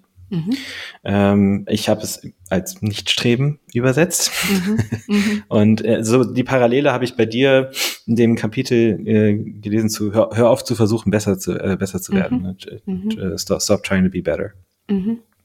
Ähm, weil, also dieser, um das mal zu erklären, Nichtstreben im Kontext von, vom Sport bedeutet im Endeffekt, wir machen jetzt, wenn wir eine Achtsamkeitsübung machen, äh, machen wir die Übung nicht, um am Ende ein bestimmtes Outcome damit zu erzeugen. Also wir mhm. setzen uns jetzt nicht hin, machen eine Achtsamkeitsübung, um danach entspannter zu sein. Es mhm. kann sein, dass wir danach entspannter mhm, sind, genau. aber das ist nicht, wir genau. gehen nicht mit dieser Erwartung Ganz rein, genau. weil wenn wir genau. mit Erwartung an die Übung, in die Übung reingehen, dann kann es passieren, dass wir frustriert sind, weil die, die Erfahrung, die wir in dem Moment machen, ist erstmal die Erfahrung, die wir in dem Moment machen und die sollten wir weder als positiv noch als negativ äh, bewerten, mhm. sofern wir achtsam sind. Ähm, und das ist ein Konzept, was, äh, womit sich SportlerInnen unglaublich schwer tun also so dieses Nichtstreben dieser, diesen Leuten, Leuten, die im, zumindest im deutschen System oft, seit sie 13, 14 waren, ja, konstant ja. mit ihrer ja. Leistung personifiziert werden. Ja, es, Also es ist unglaublich schwierig, denen zu vermitteln, dass sie tatsächlich etwas tun könnten, ohne damit ein bestimmtes Ziel erreichen mhm. zu wollen. Ähm, deswegen da die Frage an dich oder vielleicht euch, Lukas habe ich die Frage auch noch nicht gestellt, ähm, wie würdest du oder würdet ihr das in dem Kontext versuchen zu vermitteln? Ich fange mal an. weil das ist natürlich eine Frage, die kriege ich dauernd. Ne? Die Leute mhm. kommen ja, weil sie wollen, klar, ne? wir wollen, dass es uns besser geht, wir wollen, dass wir weniger Schmerzen haben, wir wollen, dass wir leistungsfähiger sind, wir wollen, wir wollen, wir wollen. Ne? Wir kennen das gar nicht anders. Und ich finde es oft wirklich so, ähm, wie ich also das vorhin auch schon sagte, mit dem Widerstand gegen den Schmerz. Ne? Einfach zu sagen, ähm, das funktioniert ja, das Streben funktioniert ja oder hat im Großen und Ganzen gut funktioniert für dich. Aber wie wäre es, wenn du einfach so noch ein bisschen mehr Werkzeuge in deiner mhm. Werkzeugbox hast? Ne? Mhm. Einfach, ähm, ne, weil das sind auch die Leute sind alle alt genug, ne? Sie wissen, du kannst mit dem ganzen Streben und den ganzen positiven Affirmationen, es bringt dich nur so weit. Ja, und alle, ne, also Sportler, Leistungssportler, ne, alle haben Verletzungen, alle haben, ne, Leistung wird nicht erreicht oder so, ne, damit müssen wir alle irgendwie umgehen lernen. Und dazu sagen einfach, dass ich auch trainiere, wirklich nichts zu tun und niemand zu sein. Weil was wir wirklich sehen ist, das scheint letztlich in diesem Paradox so die größte Entspannung für das ganze System, also Körper und Geist zu sein. Ja, und das jetzt so von der medizinischen Seite her scheint auch am stärksten wirklich den Heilungsimpuls des Körpers ähm, anzuregen. Mhm. Ne? Und das ist was, wo ich denke, das müssen wir alle lernen. Ja, wir müssen das alle, also wirklich zu sagen, das ist ja toll, da, hier hast du so viel Energie reingesteckt, das kannst du gut, ja, und das hier ist völlig unterentwickelt. Aber ich denke letztlich, ja, beides zu haben, ähm, ist, ist sinnvoll für, für alle Menschen, weil, ja, wir haben einfach einen Körper. Und auch nur den einen. Und auch nur den In den einen. meisten Fällen. Ganz genau. Ich glaube, ich kann da eigentlich ganz gut anknüpfen. Es geht ja letztlich auch bei LeistungssportlerInnen darum, deren Verhaltensrepertoire zu vergrößern, wenn es Richtung Wettkampf geht. Mhm. Und wenn ich eben alles Mögliche aus der, wie du es Paul immer nennst, der Handlungsbasierung irgendwie ausgeschöpft habe, dann wäre das eben ein Versuch. Ähm, ich würde das auch erstmal total würdigen, dass natürlich bei so einem harten Selektionsdruck der Blick immer auf Optimierung und auf Handlung geht. Das ist natürlich total nachvollziehbar. Aber ich finde, es gibt ja auch so dieses Beispiel, oder das ist ja, glaube ich, so eine, so eine Redewendung von, wenn ich mit einem Bein in der Vergangenheit stehe und mit dem anderen in der Zukunft, dann kacke ich auf die Gegenwart. Und das ist natürlich dann auch bei, bei SportlerInnen so, wenn sie sich einerseits äh, ganz viele mhm. Zukunftssorgen machen, andererseits in der Vergangenheit hängen, oh, warum ist mir jetzt da diese Verletzung, dieser Unfall, was auch immer passiert dass ich dann auch gar nicht mehr bei dem eigentlichen Event, nämlich bei dem Wettkampf, wo ich jetzt gerade hin will oder bei der jetzigen Trainingseinheit oder bei der jetzigen Rehabilitationsmaßnahme oder was auch immer bin. Mhm. Ähm, ich wüsste jetzt aber auch nicht, wie ich denen das näher bringen könnte. Aber als Systemiker gehe ich dann eh nicht davon aus, dass ich die instruieren kann, sondern ich würde die versuchen anzuregen. Wie genau ich es mhm. jetzt machen würde, wüsste ich jetzt auch nicht. Es kommt, das kommt auf den Einzelfall an. Ja, ähm, klar. Also ich ja. kann schlecht sagen, ja, akzeptier das halt. Das ist so ein bisschen wie dieses sei, sei spontan Paradox, weil in dem Moment, wo ich dann sage, sei spontan, kann ich halt nur noch gehorsam oder unspontan sein. Und so ein bisschen ist das auch, wenn ich das so näher bringe. Ähm, ja. Was ich natürlich, das ist jetzt aus der Sportpsychologie ein bisschen schwieriger, was ich allerdings in der Psychotherapie machen kann, ist ein Beziehungsangebot machen, das mit der Person auszuhalten.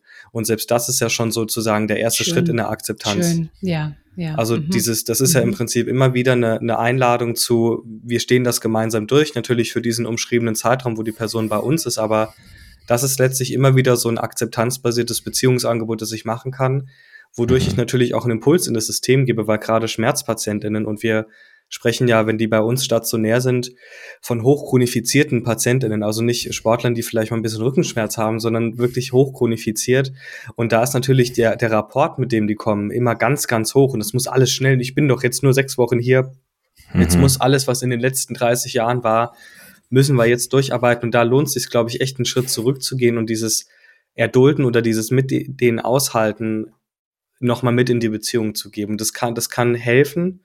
Mhm. Ähm, es kann natürlich auch dazu führen, dass man dann angemault wird und dass die dann gar nicht, gar nichts mehr von einem wollen. Aber ich glaube, dass man da nicht allzu sehr in diese, in diesen Aktionismus mitschwingen sollte. Das ist vielleicht das, was ich auch bei einem Leistungssportler, der jetzt eben kein chronifizierter Schmerzpatient ist, aber auch einen ähnlichen Rapport hat oft, weil der nächste Wettkampf kommt gewiss. Ähm, ja. Was ich damit geben würde, da so ein bisschen diese, diese Überschwingung rauszunehmen. Mhm. Ja. Ja, aber es ist also so, mh, hm, ja, also gerade so dieses Angebot, glaube ich, auf, auf der, auf der Beziehungsebene, das, das zusammen auszuhalten, ist was, was ich bisher noch nicht so gut mache. Ähm, also das wäre auf jeden Fall was, was man mit einbauen kann. Bis, bisher habe ich, also mh, hm, aufgrund der ja auch oft begrenzten Zeit, mhm. weil so am Ende des Tages, ne, ich bin selbstständig, also selbstständig als, als Sportpsychologe und die meisten SportlerInnen, mit denen ich zusammenarbeite, sind HobbysportlerInnen und äh, die wollen jetzt auch keine, die haben, also die Krankenkasse übernimmt halt keine sportpsychologische Beratung so, ne? Und wenn wir dann halt fünf Sitzungen haben, dann ist es vielleicht auch eine Sache davon, dass ich selber so diesen Zeitdruck mhm. und diese Bringschuld erfahre und dann sage, okay, mhm. dann versuche ich das über einen, einen, einen Shortcut irgendwie zu machen, wo ich dann einfach, also meine, bisher, meine bisherige Herangehensweise war zu sagen, okay, ähm, A, wir lernen hier einen neuen Skill und dieser Skill braucht einfach Zeit. Mhm. Deswegen da so ein bisschen diesen Versuch zu ja. versuchen, das als auf der einen Seite den, den Leistungsdruck der Person selbst rauszunehmen, auf der anderen Seite zu versuchen, so ein bisschen dieses, dieses Sportlerische ja auch rauszukitzeln, so, weil die mhm. haben ja alle Lust, neue Sachen zu lernen und besser zu werden. Also man kann das ja auch so, man kann das ja auch instrumentalisieren. Äh, und aber vor allem dieses, ähm, was, was ganz gut funktioniert hat bisher, ist schlichtweg das, das Ressourcenargument, dass man sagt so, hey, wenn du in diese Übung reingehst mit einem vollgefestigten Ziel, vollgefestigten Ziel vor Augen und dann am Ende enttäuscht wieder rausgehst, rausgehst, mhm. dann wirst du hier rausgehen mit dem Gefühl, du hättest deine Zeit verschwendet und das wäre mhm. sehr schade. Aber die Frage ist ja eh, ob, ob das, was dann wirkt, letztlich dieses ganze Methodenrepertoire ist, weil ich habe jetzt in meiner sportpsychologischen Weiterbildung so einen fetten Ordner mit Arbeitsblättern und Methoden bekommen und ich sitze teilweise fassungslos. Und Fragebögen. Und Fragebögen und ich mache, mhm. bin ja gleichzeitig in der systemischen Weiterbildung und denke so, nee, ähm, also wenn es, wenn das, was, was wirkt, die Beziehung ist, dann verhältst du dich ja in dem Moment, wo du so toolbasiert arbeitest, einfach nur sehr komplementär. Also ich, ich glaube mhm. ganz fest daran, dass auch diese Methoden was bringen. Also gerade die Achtsamkeitsbasierten Ansätze, da bin ich ganz voll überzeugt, aber ein Stärkenkreis oder dieses ganze Pipapo, was es da gibt, ich glaube, was darüber wirkt, ist die Erwartung, dass von einem professionellen Psychologen jetzt irgendein Tool kommt, das sozusagen wirkt wie eine Spritze oder ein Medikament. Mhm. Das wird verabreicht ja. im Sinne von, ich schicke dir die PDF per E-Mail mit einer Instruktion, also einem Beipackzettel. Und in der Erwartungshaltung mache ich das dann und denke dann so, ja, cool, jetzt habe ich was gemacht, fühle mich selbstwirksam und dann, dann, dann passt das schon. Das kann auch sein, finde ich, dass das wirkt und dass das was hilft. Ich glaube allerdings, dass wenn wir diese ganzen akzeptanzbasierten Interventionen oder das gemeinsame Aushalten vernachlässigen, dass wir dann in so einem Kreislauf immer wieder kurzfristige Erleichterungen verschaffen. Also mhm. wir geben kurzfristig ein Tool, die machen das, das ist kurzfristig gut, die Angst geht runter, die machen weiter, die Angst kommt wieder. Jetzt musst du noch mal ein kurzfristiges Tool geben. Also ich bin, ich bin mir ein bisschen unsicher, ob das eine langfristige Strategie ist, aber ich kenne mich mhm. da auch zu schlecht aus. Ich, das ist natürlich eine Stichprobe. Klinik, Psychiatrie, stationär, teilstationär ist was ganz anderes als die LeistungssportlerInnen, das ist mir schon klar. Ähm, aber ich glaube, dass wir wirken ja vor allem über die, die Beziehung.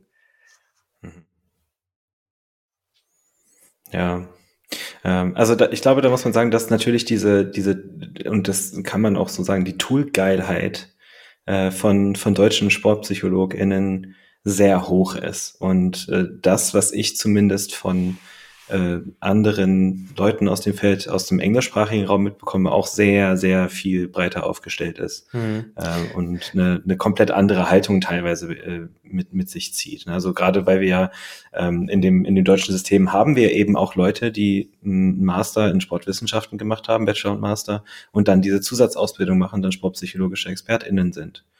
Ähm, und ich glaube, ohne da jetzt super elitär zu, Sag es. zu wollen. ich, ich, ich glaube halt, dass eine, eine psychologische Grundausbildung für solche Kontexte extrem hilfreich ist. Äh, ich kenne Sportwissenschaft, ich habe ich hab einen, einen Kommilitonen von mir zum Beispiel, der hat, der hat das, der hat das über die sportwissenschaftliche Schiene gemacht. Ähm, also Sport, äh, Spovi Bachelor und dann äh, Sportpsychologie im Master. Äh, hat noch eine systemische Ausbildung angehängt. Der ist richtig gut. Dem, dem würde ich jeden Menschen sofort an, ans Händchen geben. Äh, aber ich kenne auch welche, bei denen man auch so dieses, die selber auch aus dem Leistungssport kommen, wo man so diesen Leistungsdrang mhm. einfach so stark merkt. Da habe ich mhm. oft das Gefühl, die kommen über diese Tools nicht ja. hinaus. Ja. Und die können ja trotzdem auch wirken. Also weißt du, wenn es um ein Problem geht, geht, bei dem eine kurzfristige Problemreduktion, Problemwahrnehmungsreduktion, was auch immer das ist, hilfreich ist für den Wettkampf. Fair enough.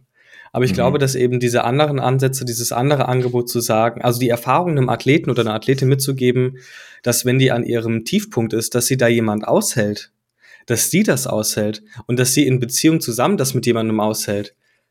Also ich glaube, das kann auch sehr empowernd sein. Und ich glaube, dass dieser, dieser Empowerment-Effekt, dass der sogar noch ein bisschen länger anhalten kann als nur bis zum Wettkampf. Das ist natürlich die Frage, mhm. um, um was geht's da jetzt eigentlich? Aber ich, ich würde das jetzt nicht komplett ausschließen, irgendwelche Tools zu verwenden, aber ich finde, dass diese, dieser andere Ansatz da einfach ein bisschen zu kurz kommt. Und natürlich, also ich bin ja auch noch ein Anfänger, aber ich war auch mal ein noch größerer Anfänger. Und als ich ein noch größerer Anfänger war, da habe ich mich auch sehr gerne hinter Tools versteckt, auch in der Psychotherapie. Es mhm. gibt ja die Psychotherapie-Tools vom Belz Verlag, da kann man für jedes Problem ein Arbeitsblatt finden, sogar ein ganzes Buch mit Arbeitsblättern, alles wunderbar. Und es ist auch alles schön und gut, aber ich habe gemerkt, dass ich mit, mhm. mit, mit der Berufserfahrung, die kam, auch immer weniger von diesen Arbeitsblättern genutzt habe, beziehungsweise ja. das viel weiter ja. im Voraus geplant habe, wann ich sowas denn mal benutzen möchte. Ich finde, das bringt ja ganz schön so dieses, ne, also wo wir vorhin mit dem Trauma drüber geredet mhm. haben, ne, also weil, ne, also diese ganz starke Leistungsorientierung ist ja natürlich nicht immer, aber oft eben auch, ne, auf diesem Ich bin nicht gut genug mhm. oder ich werde nur geliebt oder anerkannt, wenn ich Leistungen bringe, ne, ja, und dann genau das, was du jetzt sagst, Lukas, und jetzt ist da, ne, diese korrektive äh, Erfahrung, da ist jetzt jemand, der hat da gar kein Problem mit. Mhm und der mag mich trotzdem und der kann mit mir in dieser schwierigen Beziehung sein. Ne? Also das kann ich mir vorstellen, wenn das wirklich so das System das reinlassen mhm. kann, ja, dass das wirklich dauerhaft was verändern kann. Mhm. Ne? Dass mhm. es eben nicht nur, wenn ich nicht die Leistung erbringe, dann bin ich nichts wert. So, mhm. ne? Also das ist ja manchmal so eine Dynamik, die dann so im mhm. Hintergrund dann auch noch, auch noch ähm, stattfindet. Und das ist wirklich für mich einfach eine ganz spannende Frage, eben so auch, also für mich beim Ausdauersport so, ne? aber dieses so, mache ich das, um mir was zu beweisen, ne? um zu sagen, wie toll ich bin oder wie mhm. wertvoll ich bin als Mensch, ne? als jemand, der selber als Kind vernachlässigt wurde und nicht so geliebt wurde, wie ich das gebraucht hätte. Ne? Frage ich mich immer, finde ich ganz spannend. Oder ist das einfach so dieses, wir haben ja als Menschen auch wirklich diesen Kreativitätsdrang, ne? dieses sich ausprobieren. Das ist ja was zutiefst Menschliches. Mhm. Ne? Zu sehen, wie weit kann ich denn gehen, was mhm. nicht von einem, von Destruktion oder von innerer Unsicherheit geleitet wird. Ne? Und für mich ist das so, und da kommt dann eben auch das Selbstmitgefühl mit rein. Ne? Mhm. So einfach wirklich das so mit Neugierde und, und Neugierde ist einer der Kernqualitäten von Achtsamkeit. Ne? Mhm. Eben nicht so, ne, so Augen zu ja. und durch, ne, sondern einfach zu gucken, wie ist denn das jetzt gerade? So, ne? Was ja. ist denn jetzt gerade hier? Ne? Um mich umzuschauen in diesem Moment, ja, und dann einfach die ganze Information zu nehmen und dann den nächsten Schritt zu tun. So, ne? Ja. Ja, und da und dann und die aber die Sache auch nochmal, um auf diese Tools zurückzukommen, weil ich benutze das auch oft als Wort, ist, ich sehe das oft so, also im Buddhismus haben wir diesen Begriff von Upaya. Upaya heißt ähm, kann ich auch noch wieder auf Englisch sagen, skillful means, also so mhm. ähm, ein Mittel zu benutzen, was jetzt gerade richtig ist, was wieder auch nur benutzt werden kann, weil ich in diesem Moment genau hingehört und hingespürt habe. Und das heißt, ich muss die Leute da treffen, wo sie sind. Ich muss sie da abholen, wo sie sind. Ne? Und ich denke, das machen wir ja alle drei in unserer Arbeit. Ne? Mhm. ich kann da irgendwie mit Paradox und Carl Rogers und irgendwie eine Erleuchtung und so kommen, wenn die Leute sagen, ich will nur, dass ja. es mir nicht so schlecht geht. Ich will, dass diese Verletzung, dass ich möglichst schnell wieder, ne, mhm. so, ja, und da dann auch wirklich so das Vertrauen zu haben, wenn, also das ist so mein, meine Sache, also bei Meditation. Mein Hauptjob ist, die Leute zum Praktizieren zu bringen. Mhm. Und dafür bin ich auch bereit, so eine gewisse so Horse and Pony Show zu machen, ne, mhm. so, mhm. ja, und, weil letztlich genau das, was du gesagt hast, ne, du hast das erfahren. Ne? Wenn wir da jetzt drüber reden, das klingt ja ganz nett und dann, ne, aber das ist so, das, das bleibt so rein im präfrontalen Gehirn. Ne? Das landet nicht im Körper. Bei dir ist das im Körper gelandet, dieses Wow, es gibt eine Erfahrung und es gibt einen Beobachter. Mhm. Wow. Ne? Und das ist letztlich, und das kann, also wenn ich die Leute dazu bringe, zu praktizieren, dann hoffe ich, dass die Praxis einfach der Lehrer wird. Mhm. Mhm.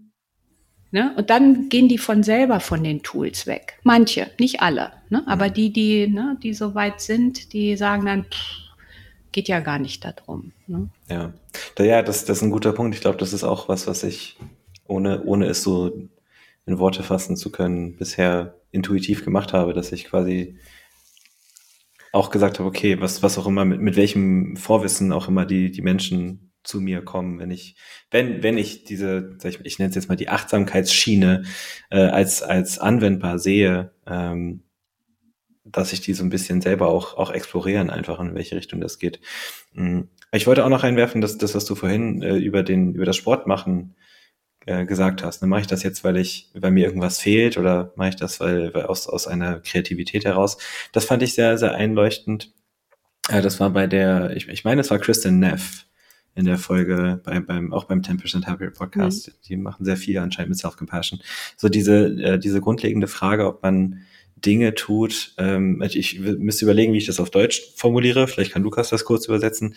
Ähm, so mache ich das aus einem State of Lack oder auf einem, aus einem State of Abundance. Also so ein Zustand des, des, des Fehlens, ob mir fehlt etwas, oder einem Zustand der Vielfalt wäre, glaube ich, eine passende Übersetzung. Ähm, und das war, das war auch eine, eine sehr, mhm.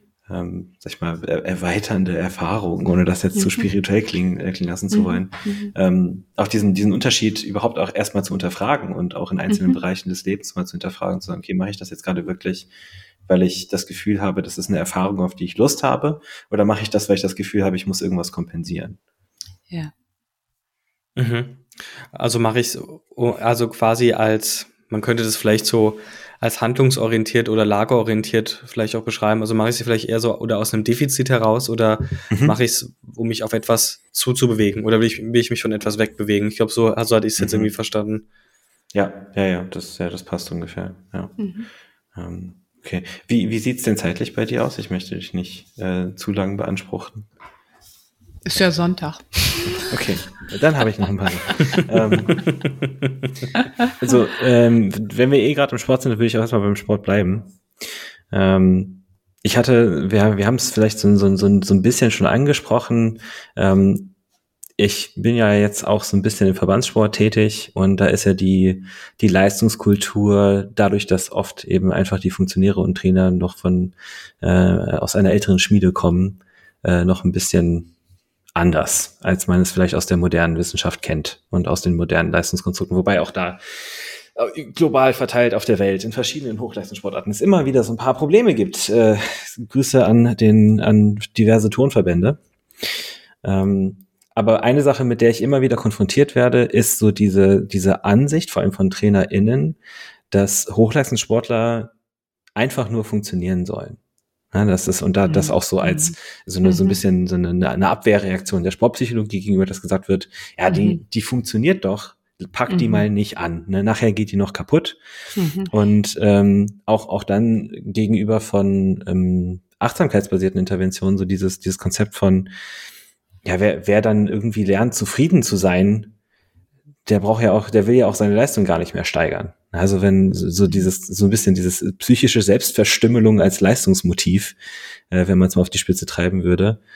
Ähm, wie würdest du das, das, also äh, die Frage ist im Endeffekt, wie würdest du das angehen, zu versuchen, in so einem System oder ihr vielleicht äh, für eine tatsächliche Veränderung zu sorgen? Weil das ist eine, eine Herausforderung, die ich bisher noch als etwas überwältigend wahrnehme.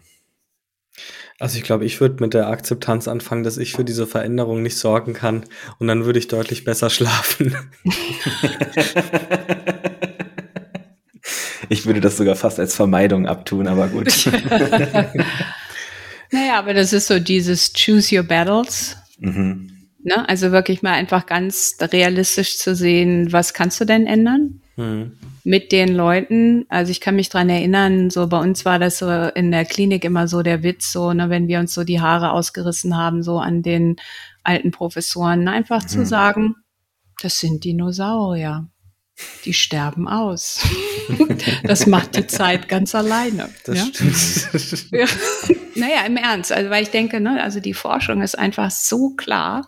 Und wo wir uns hinbewegen, ist klar, Leute, also auch im Sportbereich sind viel mehr, wenn man einfach so, ne, wie Leute so über sich sprechen. Ne? Ich, ähm, oh Gott, wie heißt sie denn jetzt? Die, ähm, die Frau von den, äh, von olympisch, die Amerikanerin. Die Turnerin. Die Turnerin, die zurückgetreten ist. Mm, Styles. Ama ist Amanda Biles war das doch? Biles, Styles, oh Gott, like, blank, blank.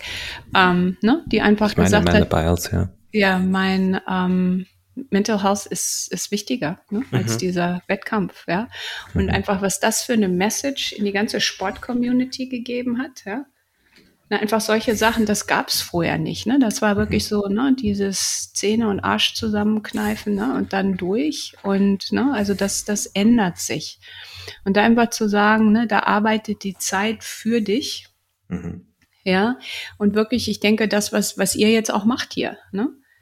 Ihr ne, verbreitet das, einfach zu sagen, man kann das auch anders machen. Ähm, ne, einfach bei deinen Sachen dabei bleiben, ohne dich zu verbiegen, soweit das möglich ist, ja, und dann einfach ne, Zeit arbeitet für dich. Ja. Ja. ähm, ja, das ist auf jeden Fall, denke ich. Also klar, das, das macht natürlich so die, nicht die, die cognitive load dieses, äh, dieses Anliegens, ähm, verringert das natürlich, aber ähm, ja, das ist einfach so. Ich glaube, dass, ich glaube, die, der eigentliche Kampf liegt in dem, in dem Anspruch, den ich mir da vielleicht auch selber setze. Ähm, Und es ist ja auch die, die Frage, was, sorry, hm? ähm, ja. was dann, was dann die Veränderung schon schon ist. Also wenn das natürlich irgendein Ist-Zustand ähm, sein soll, den ich da anstrebe, dann wird es natürlich schon, schon wahrscheinlich auch ein bisschen schwer. Aber es gibt ja, ich glaube, von äh, Heinz von Förster war das, der gesagt hat, handle stets so, dass du die Möglichkeiten deiner Handlungen oder dass du deinen Handlungsspielraum vergrößerst. Und wenn du das mhm. innerhalb von diesem Verbandssystem schon schaffst, wenn das gelingt oder sagen wir mal, du dann eine Anregung schaffst, wodurch das in dem Verband gelingt, dann hast du, glaube ich, schon echt viel erreicht. Ja. Und dann hat es weniger was von Revolution als von guter Moderation, glaube ich. Hm. Ich dachte gerade kurz, du, du, kommst, du kommst mit dem Spruch, Handel steht so, wie war das? Handel steht so, dass äh, die AfD dich nicht wählen würde oder so. Oh, stimmt, wir haben noch gar nicht gegen die AfD gehetzt heute. Das habe ich, glaube ich, ganz vergessen. Das gehört eigentlich zum Standardprogramm. ähm, ja, okay, danke dafür. Ähm, ein, ein Thema, was ich glaube, das haben wir schon so, so ein bisschen angesprochen, auch mit der ähm, vorangehenden Frage. Ähm, also ich habe manchmal die, oder beziehungsweise mir wird manchmal die Sorge herangetragen, wenn ich mit Leuten an Achtsamkeit und akzeptanzbasierten Sachen arbeite, ähm, so ein bisschen, dass sie die, die Angst haben zu verstumpfen.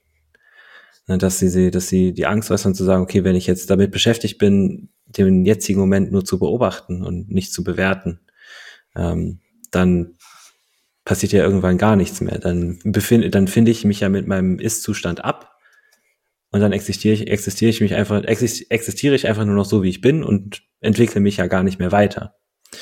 Ähm, wie, wie würdest du das angehen? Also was, wie, wie, oder wie gehst du das an in deiner Praxis? Weil ich bin mir sicher, das ist was, was auch schon mal an dich herangetragen wurde.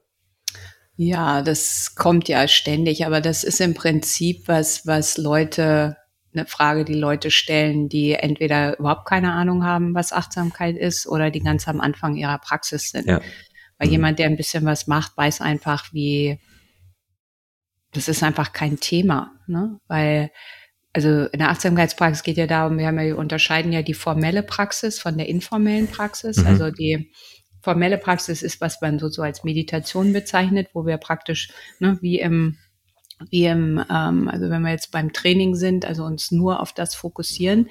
Aber dann für die meisten Leute ne, ist das ja so, die ja ähm, Sport machen, eben nicht, weil der Sport sich so toll anfühlt, klar, wenn man da jetzt ehrgeiziger wird, aber die machen, die machen Sport, damit sie sich, damit sie im Leben einfach fitter sind und stärker sind. Ne? Also so, damit ich, damit ich Sachen tragen kann, ne? damit ich keine Schmerzen im, im Alltag habe. So, ne? Und da ist das eben mit der Achtsamkeit auch so. Also ich praktiziere das in der Meditation fokussiert und dann kann ich das in jedem Moment im Alltag praktizieren. Und was ich eben wirklich merke, so je wacher ich bin, also es geht ja also das Ziel, also es gibt im Prinzip kein Ziel, aber wenn es ein Ziel gäbe, dann wäre das entspannte Wachheit. Mhm. Eine entspannte Wachheit ist sozusagen, ne? einfach zu sagen, hm, ich bin hier, ich bin total wach, aber ich bin nicht gestresst. Ne? Und das ist was sehr begehrenswertes. So, ja, also so mehr in diesen, mehr Moment für diese Momente zu haben. Und wenn ich, äh, je mehr ich Achtsamkeit praktiziere, umso ähm, genauer weiß ich auch, wann ich was tun muss und wann ich gar nichts tun muss. Ne? Also die meisten von uns, wir denken, wir müssen ständig irgendwas tun. Ähm, das stimmt überhaupt mhm, nicht. Mhm. So, ne? Das ist so, wir machen so eine Übung, ne, dass wir irgendwie Leute sagen, ja, wenn du so in der Meditation sitzt, dann guck mal, wenn die Nase juckt und kratzt die mal nicht. Ne? Und Leute denken, das ist ja bescheuert, wozu mache ich das denn? Ne? Also du machst das, damit du mal erlebst, ja, dass so ein, ne, ein Jucken von alleine auch wieder weggehen kann. Und vorher hättest du gedacht, nee, das geht nur weg, weil ich es kratze. Ne? Mhm.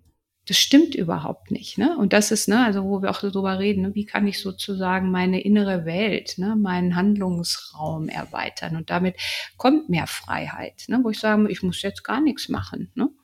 Vielleicht gerade nicht ja. so, wie ich das gerne hätte, aber das ist okay. Mhm.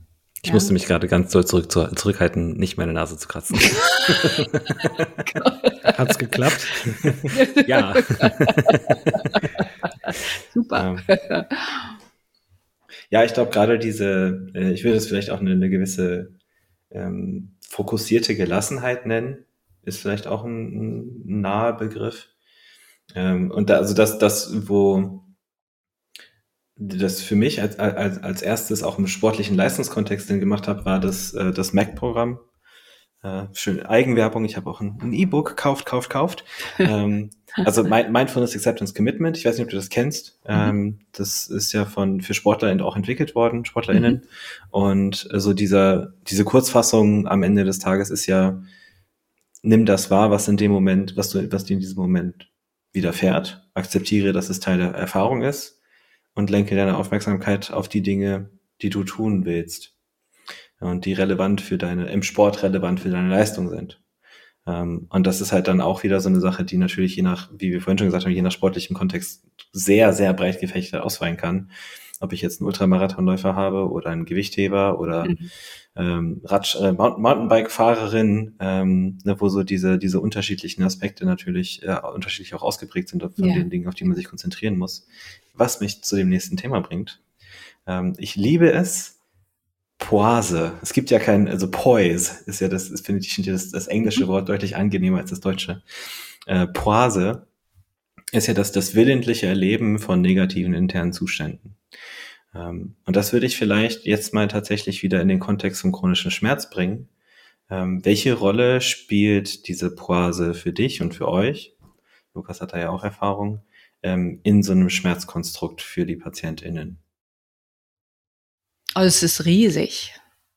Das ist riesig, ne? Also das geht halt wieder darum, ne? Also gerade wie wir das gesagt haben, also angefangen irgendwie mit der juckenden Nase, ne? Wo ich sagen kann, die muss ich jetzt nicht kratzen.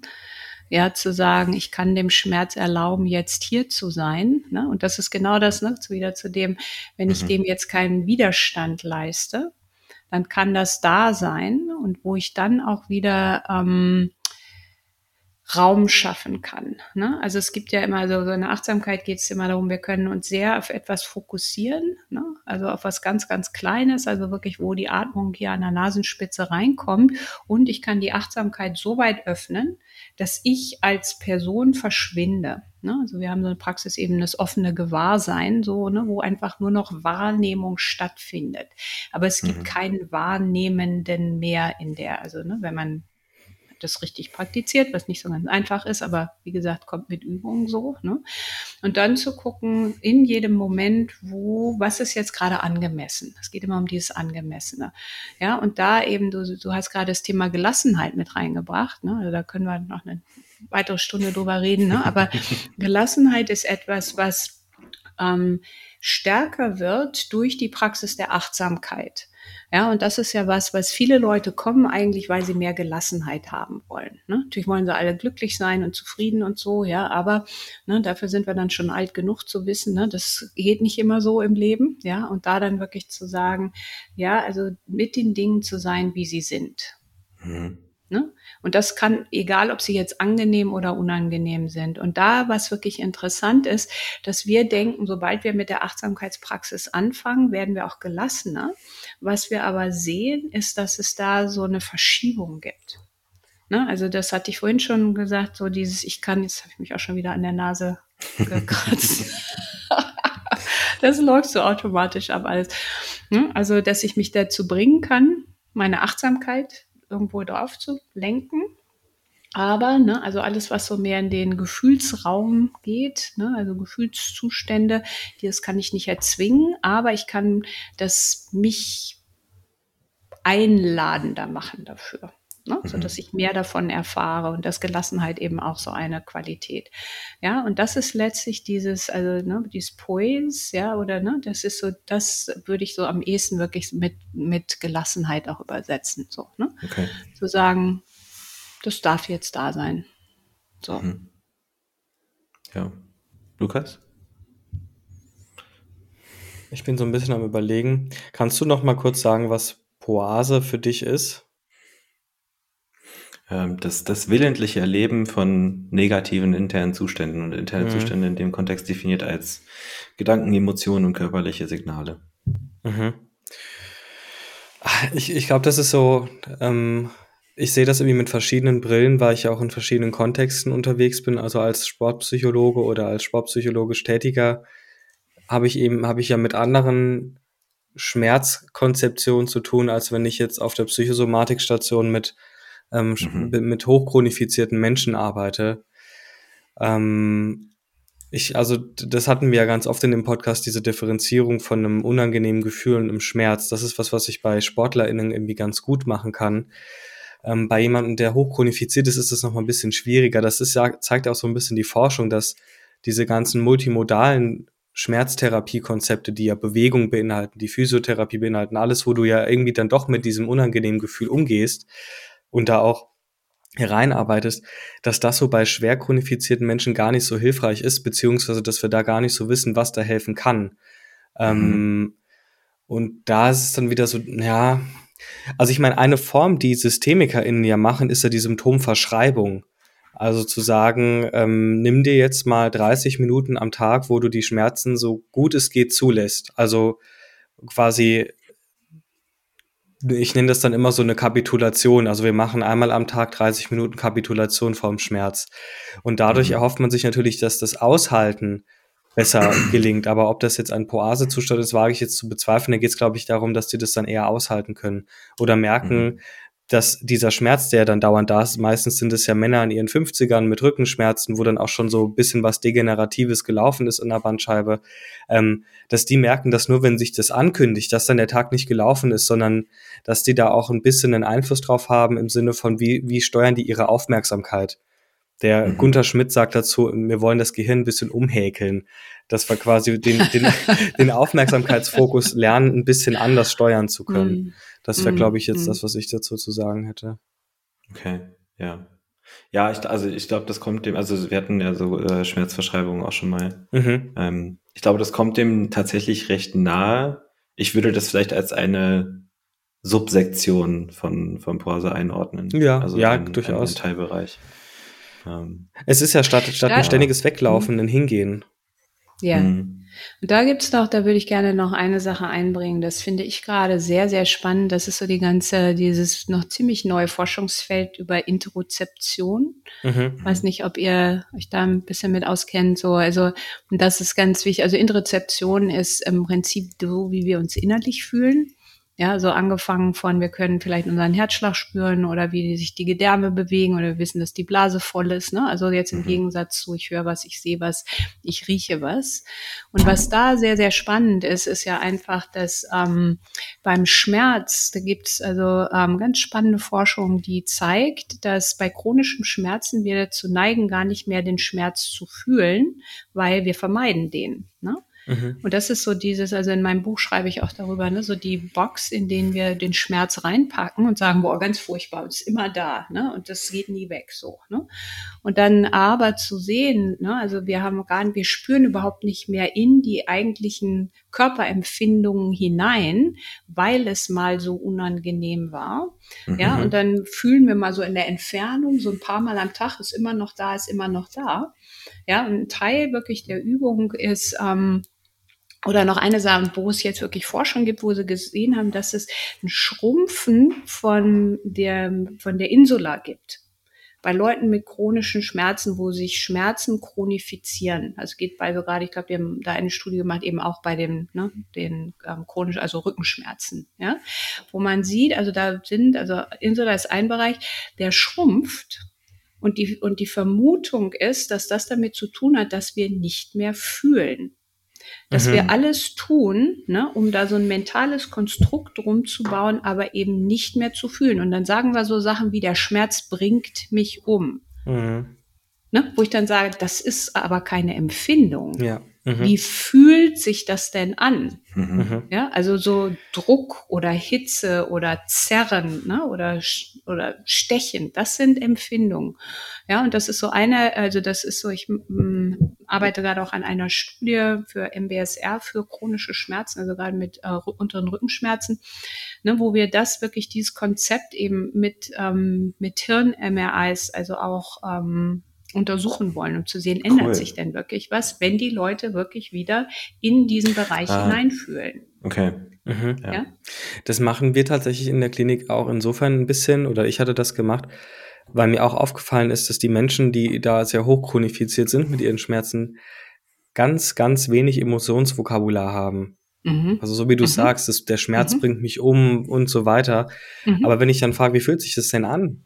Dann ist so, mhm. ja, schlecht. Hm, okay. Mhm. Und dann sage ich schon immer, ja, jetzt wissen Sie, dass jetzt diese Psychologenfrage kommt, von wegen, jetzt sagen Sie mal genauer, weil schlecht ist ja kein Gefühl. Und dann geht es teilweise mhm. wirklich darum, ähm, Menschen in ihren 50ern ein Emotionsvokabular mit an die Hand zu geben oder das zu erarbeiten mhm. und zu gucken, was mhm. bedeutet es denn für mich? Weil gerade mhm. diese Alexithymie, also diese, dieses Nicht-Wahrnehmen können von emotionalen Zuständen oft dazu führt, dass die sich dann wiederum sehr krass in diesen Schmerz reinbewegen. Mhm, mhm, mhm. Genau. Womit wir wieder beim Anfang von unserem genau. Gespräch sind. Ja. Ne? Was ein Bogen. Ja, ähm, gerade gerade so dieses Schmer äh, Emotionsvokabular war ja auch ein Thema, was wir schon mal schon mal besprochen hatten in einer anderen Folge. Und vielleicht noch kurz zu der, ähm, zu der Interozeption. Wir hatten das, glaube ich, auch mal. Ähm, mhm. Es gibt ja bei, bei Panikstörungen gibt es ja die interozeptive Exposition, also dass ich mit denen mal mitatme und dieses, diese das mhm. alles, was so im Körper passiert, mal mitmache, damit die Menschen, die Patienten in dem Fall Patientinnen merken, oh, kann ich ja doch überleben, kann ich sogar selbst provozieren. Und mhm. diese Symptomverschreibung aus der systemischen Sicht ist wahrscheinlich auch so eine Form von interozeptiver Exposition, weil ich sage jetzt, versuchen wir mal mhm. so viel Schmerz wie mhm. möglich zu provozieren oder wahrzunehmen oder äh, mhm. zuzulassen. Mhm. Das noch so als Einordnung. Ja. Ähm, okay. Super interessant. Ich würde vielleicht zum, zum letzten Thema kommen, ähm, was, denke ich, auch im Kontext von chronischen Schmerzen oft, ähm, äh, was heißt, überschaut wird. Ähm, du hast ein, ganzes, einen ganzen Abteil dazu geschrieben in dem Buch, und zwar so dieses Thema Familie und Angehörige bei chronischen Schmerzen. Ähm, und die, die Frage, die ich an euch, an euch beide in den Raum werfen würde, ist, wenn ich jetzt, wenn ich jetzt als Familienmitglied eines chronisch kranken Menschen existiere, mit chronischen Schmerzen, äh, was sind denn Dinge, die ich tun könnte, um in diesem System um die systemischen Leute zu befriedigen, um in diesem System für ja, Minderung des Leidensdrucks beizutragen. Also was kann ich als Familienmitglied tun? So, wenn mal deine Freundin fragen, was sie bereits tut. ja, stimmt. Wir wollten ja eigentlich, wir können wir eigentlich immer noch machen. Wir wollten eigentlich mal eine, eine Folge mit meiner, meiner Freundin zusammen machen und sie mal als, Familie, als, als Familienmitglied mit einbeziehen. Das wäre schon interessant, ja. Ja, also ich finde, also so was am wichtigsten ist, ist wirklich, dass man sich selber eingesteht, dass man den Schmerz des anderen nicht mitfühlen muss. Mhm. Ähm, also das ist oft so, ne? Also gerade wenn es so der Partner ist, oder Partnerin oder ähm, die eigenen Kinder, ne? dass das oft ganz schwer ist, so. Also weil wir so das Gefühl haben, ähm, ich bin für deren Glück und Zufriedenheit verantwortlich oder auf jeden Fall sehr stark mitverantwortlich. Ja? Mhm. Und, hab, und dann gibt's dann ganz schnell so dieses schlechte Gewissen, so es darf mir jetzt nicht so gut gehen, weil der andere leidet ja so, ne? der, den Mensch, den oh, ja. ich liebe. Ja, und dann ähm, gibt so einmal diese Dynamik, ja, und da können wir wirklich dann auch wieder, da gibt's dann in der, also wirklich auch Praktiken für, für Gelassenheit, ne? einfach wirklich sich als Praxis wirklich gewahr zu machen, ich kann niemand anderen glücklich machen. Mhm. Egal wie sehr ich mich anstrenge, ja, und dann so diesen, diesen inneren Vertrag zu brechen, ne, zu denken, wenn ich nur noch mehr machen würde, dann.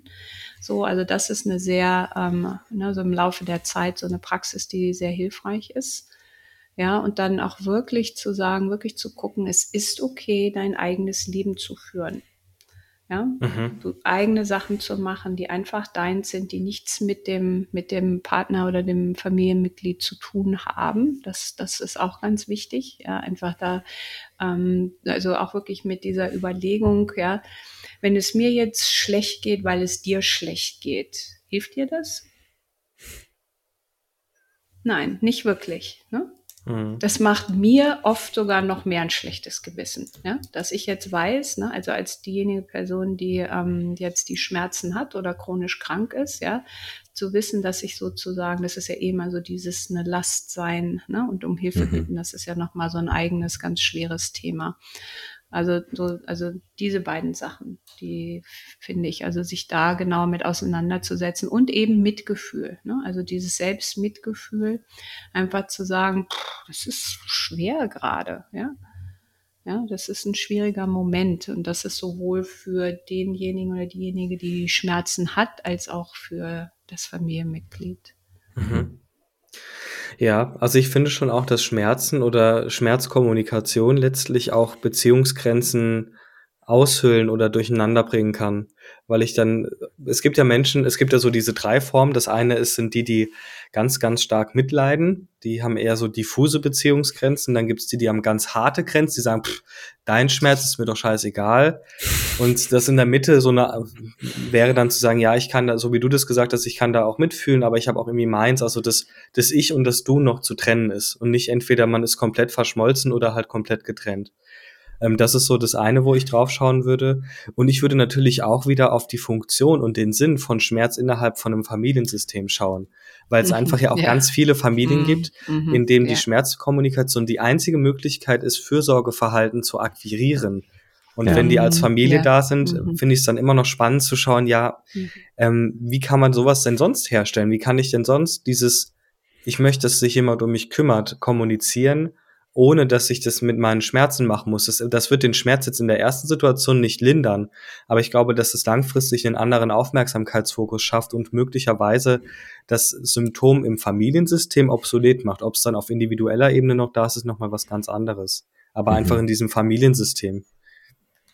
Ich meine, das ist ja bei anderen, bei, bei Depressionen letztlich auch so. Die haben ja eine wahnsinnig hohe beziehungsregulierende Funktion und wenn wir die Depression wegmachen, kann es natürlich sein, dass die Beziehung in die Brüche geht, weil der Partner sich plötzlich abgrenzt und nicht mehr alles mit sich machen lässt. Und vielleicht hätte ja. der Partner oder die Partnerin die Beziehung noch gern gehalten. Also das ist ja von außen sehr schwer zu bestimmen. Mhm. Ja. Ja, schon fast, schon faszinierend, wie, wie viele verschiedene mhm. Ansätze und Konstrukte man da auch einfach wählen kann. Es ist, ist, also für mich, für mich schreit, es schreien, schreien solche Gespräche halt auch immer mehr nach so multidisziplinären Teams in solchen Kontexten. Ja. Mhm.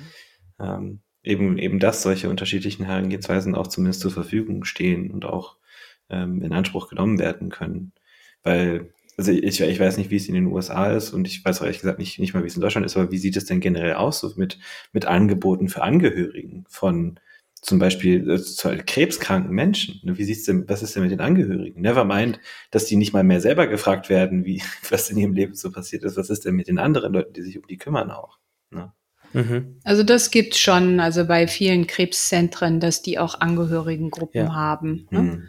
Also gerade mit dem, ne, das ist ja eine der Kern, ähm, der Kernpunkte von dem ähm, Selbstmitgefühl auch ist mhm. dieses, mhm. ne, diese geteilte Menschlichkeit, ne? Mhm. Genau. Einfach ja. zu wissen, okay, andere, anderen geht es auch so. Ne? Und dann einmal natürlich Informationsaustausch, aber wirklich allein zu wissen, so, puh, ich bin nicht alleine. Ne? Also weil das ist ja oft, also sowohl bei Menschen, die Schmerzen haben, als auch bei den, den Angehörigen, ne? dass man so in so eine Isolation fällt. Ja. ja. Ähm, cool. Ich denke, da können wir einen Schlusspunkt setzen. ähm, ich habe es unglaublich toll genossen. Vielen, vielen Dank, Christiane, dass du das Ja, danke gleichfalls. Also ganz spannend, ganz ich spannend. Ich würde dir jetzt nochmal die Gelegenheit lassen, zu erzählen, wo die Leute dich denn so finden können und was sie dann vielleicht so von dir so erwerben können. Danke. Ja, also ähm, die Information ist auf meiner Webseite und das ist einfach mein Name, also www.christianewolf, ein Wort.com. Ähm, und da sind auch ähm, Veranstaltungen, die ich mache. Also ich mache Kurse zum Thema Schmerz, achtsamer Schmerz, auch MBSR-Kurse und ich unterrichte viel auch Retreats, Schweigeretreats vor allen Dingen. Das ist eher was für Leute, die schon ein bisschen länger meditieren, aber da gibt es also auch ganz viele, die da sehr viel ähm, rausbekommen.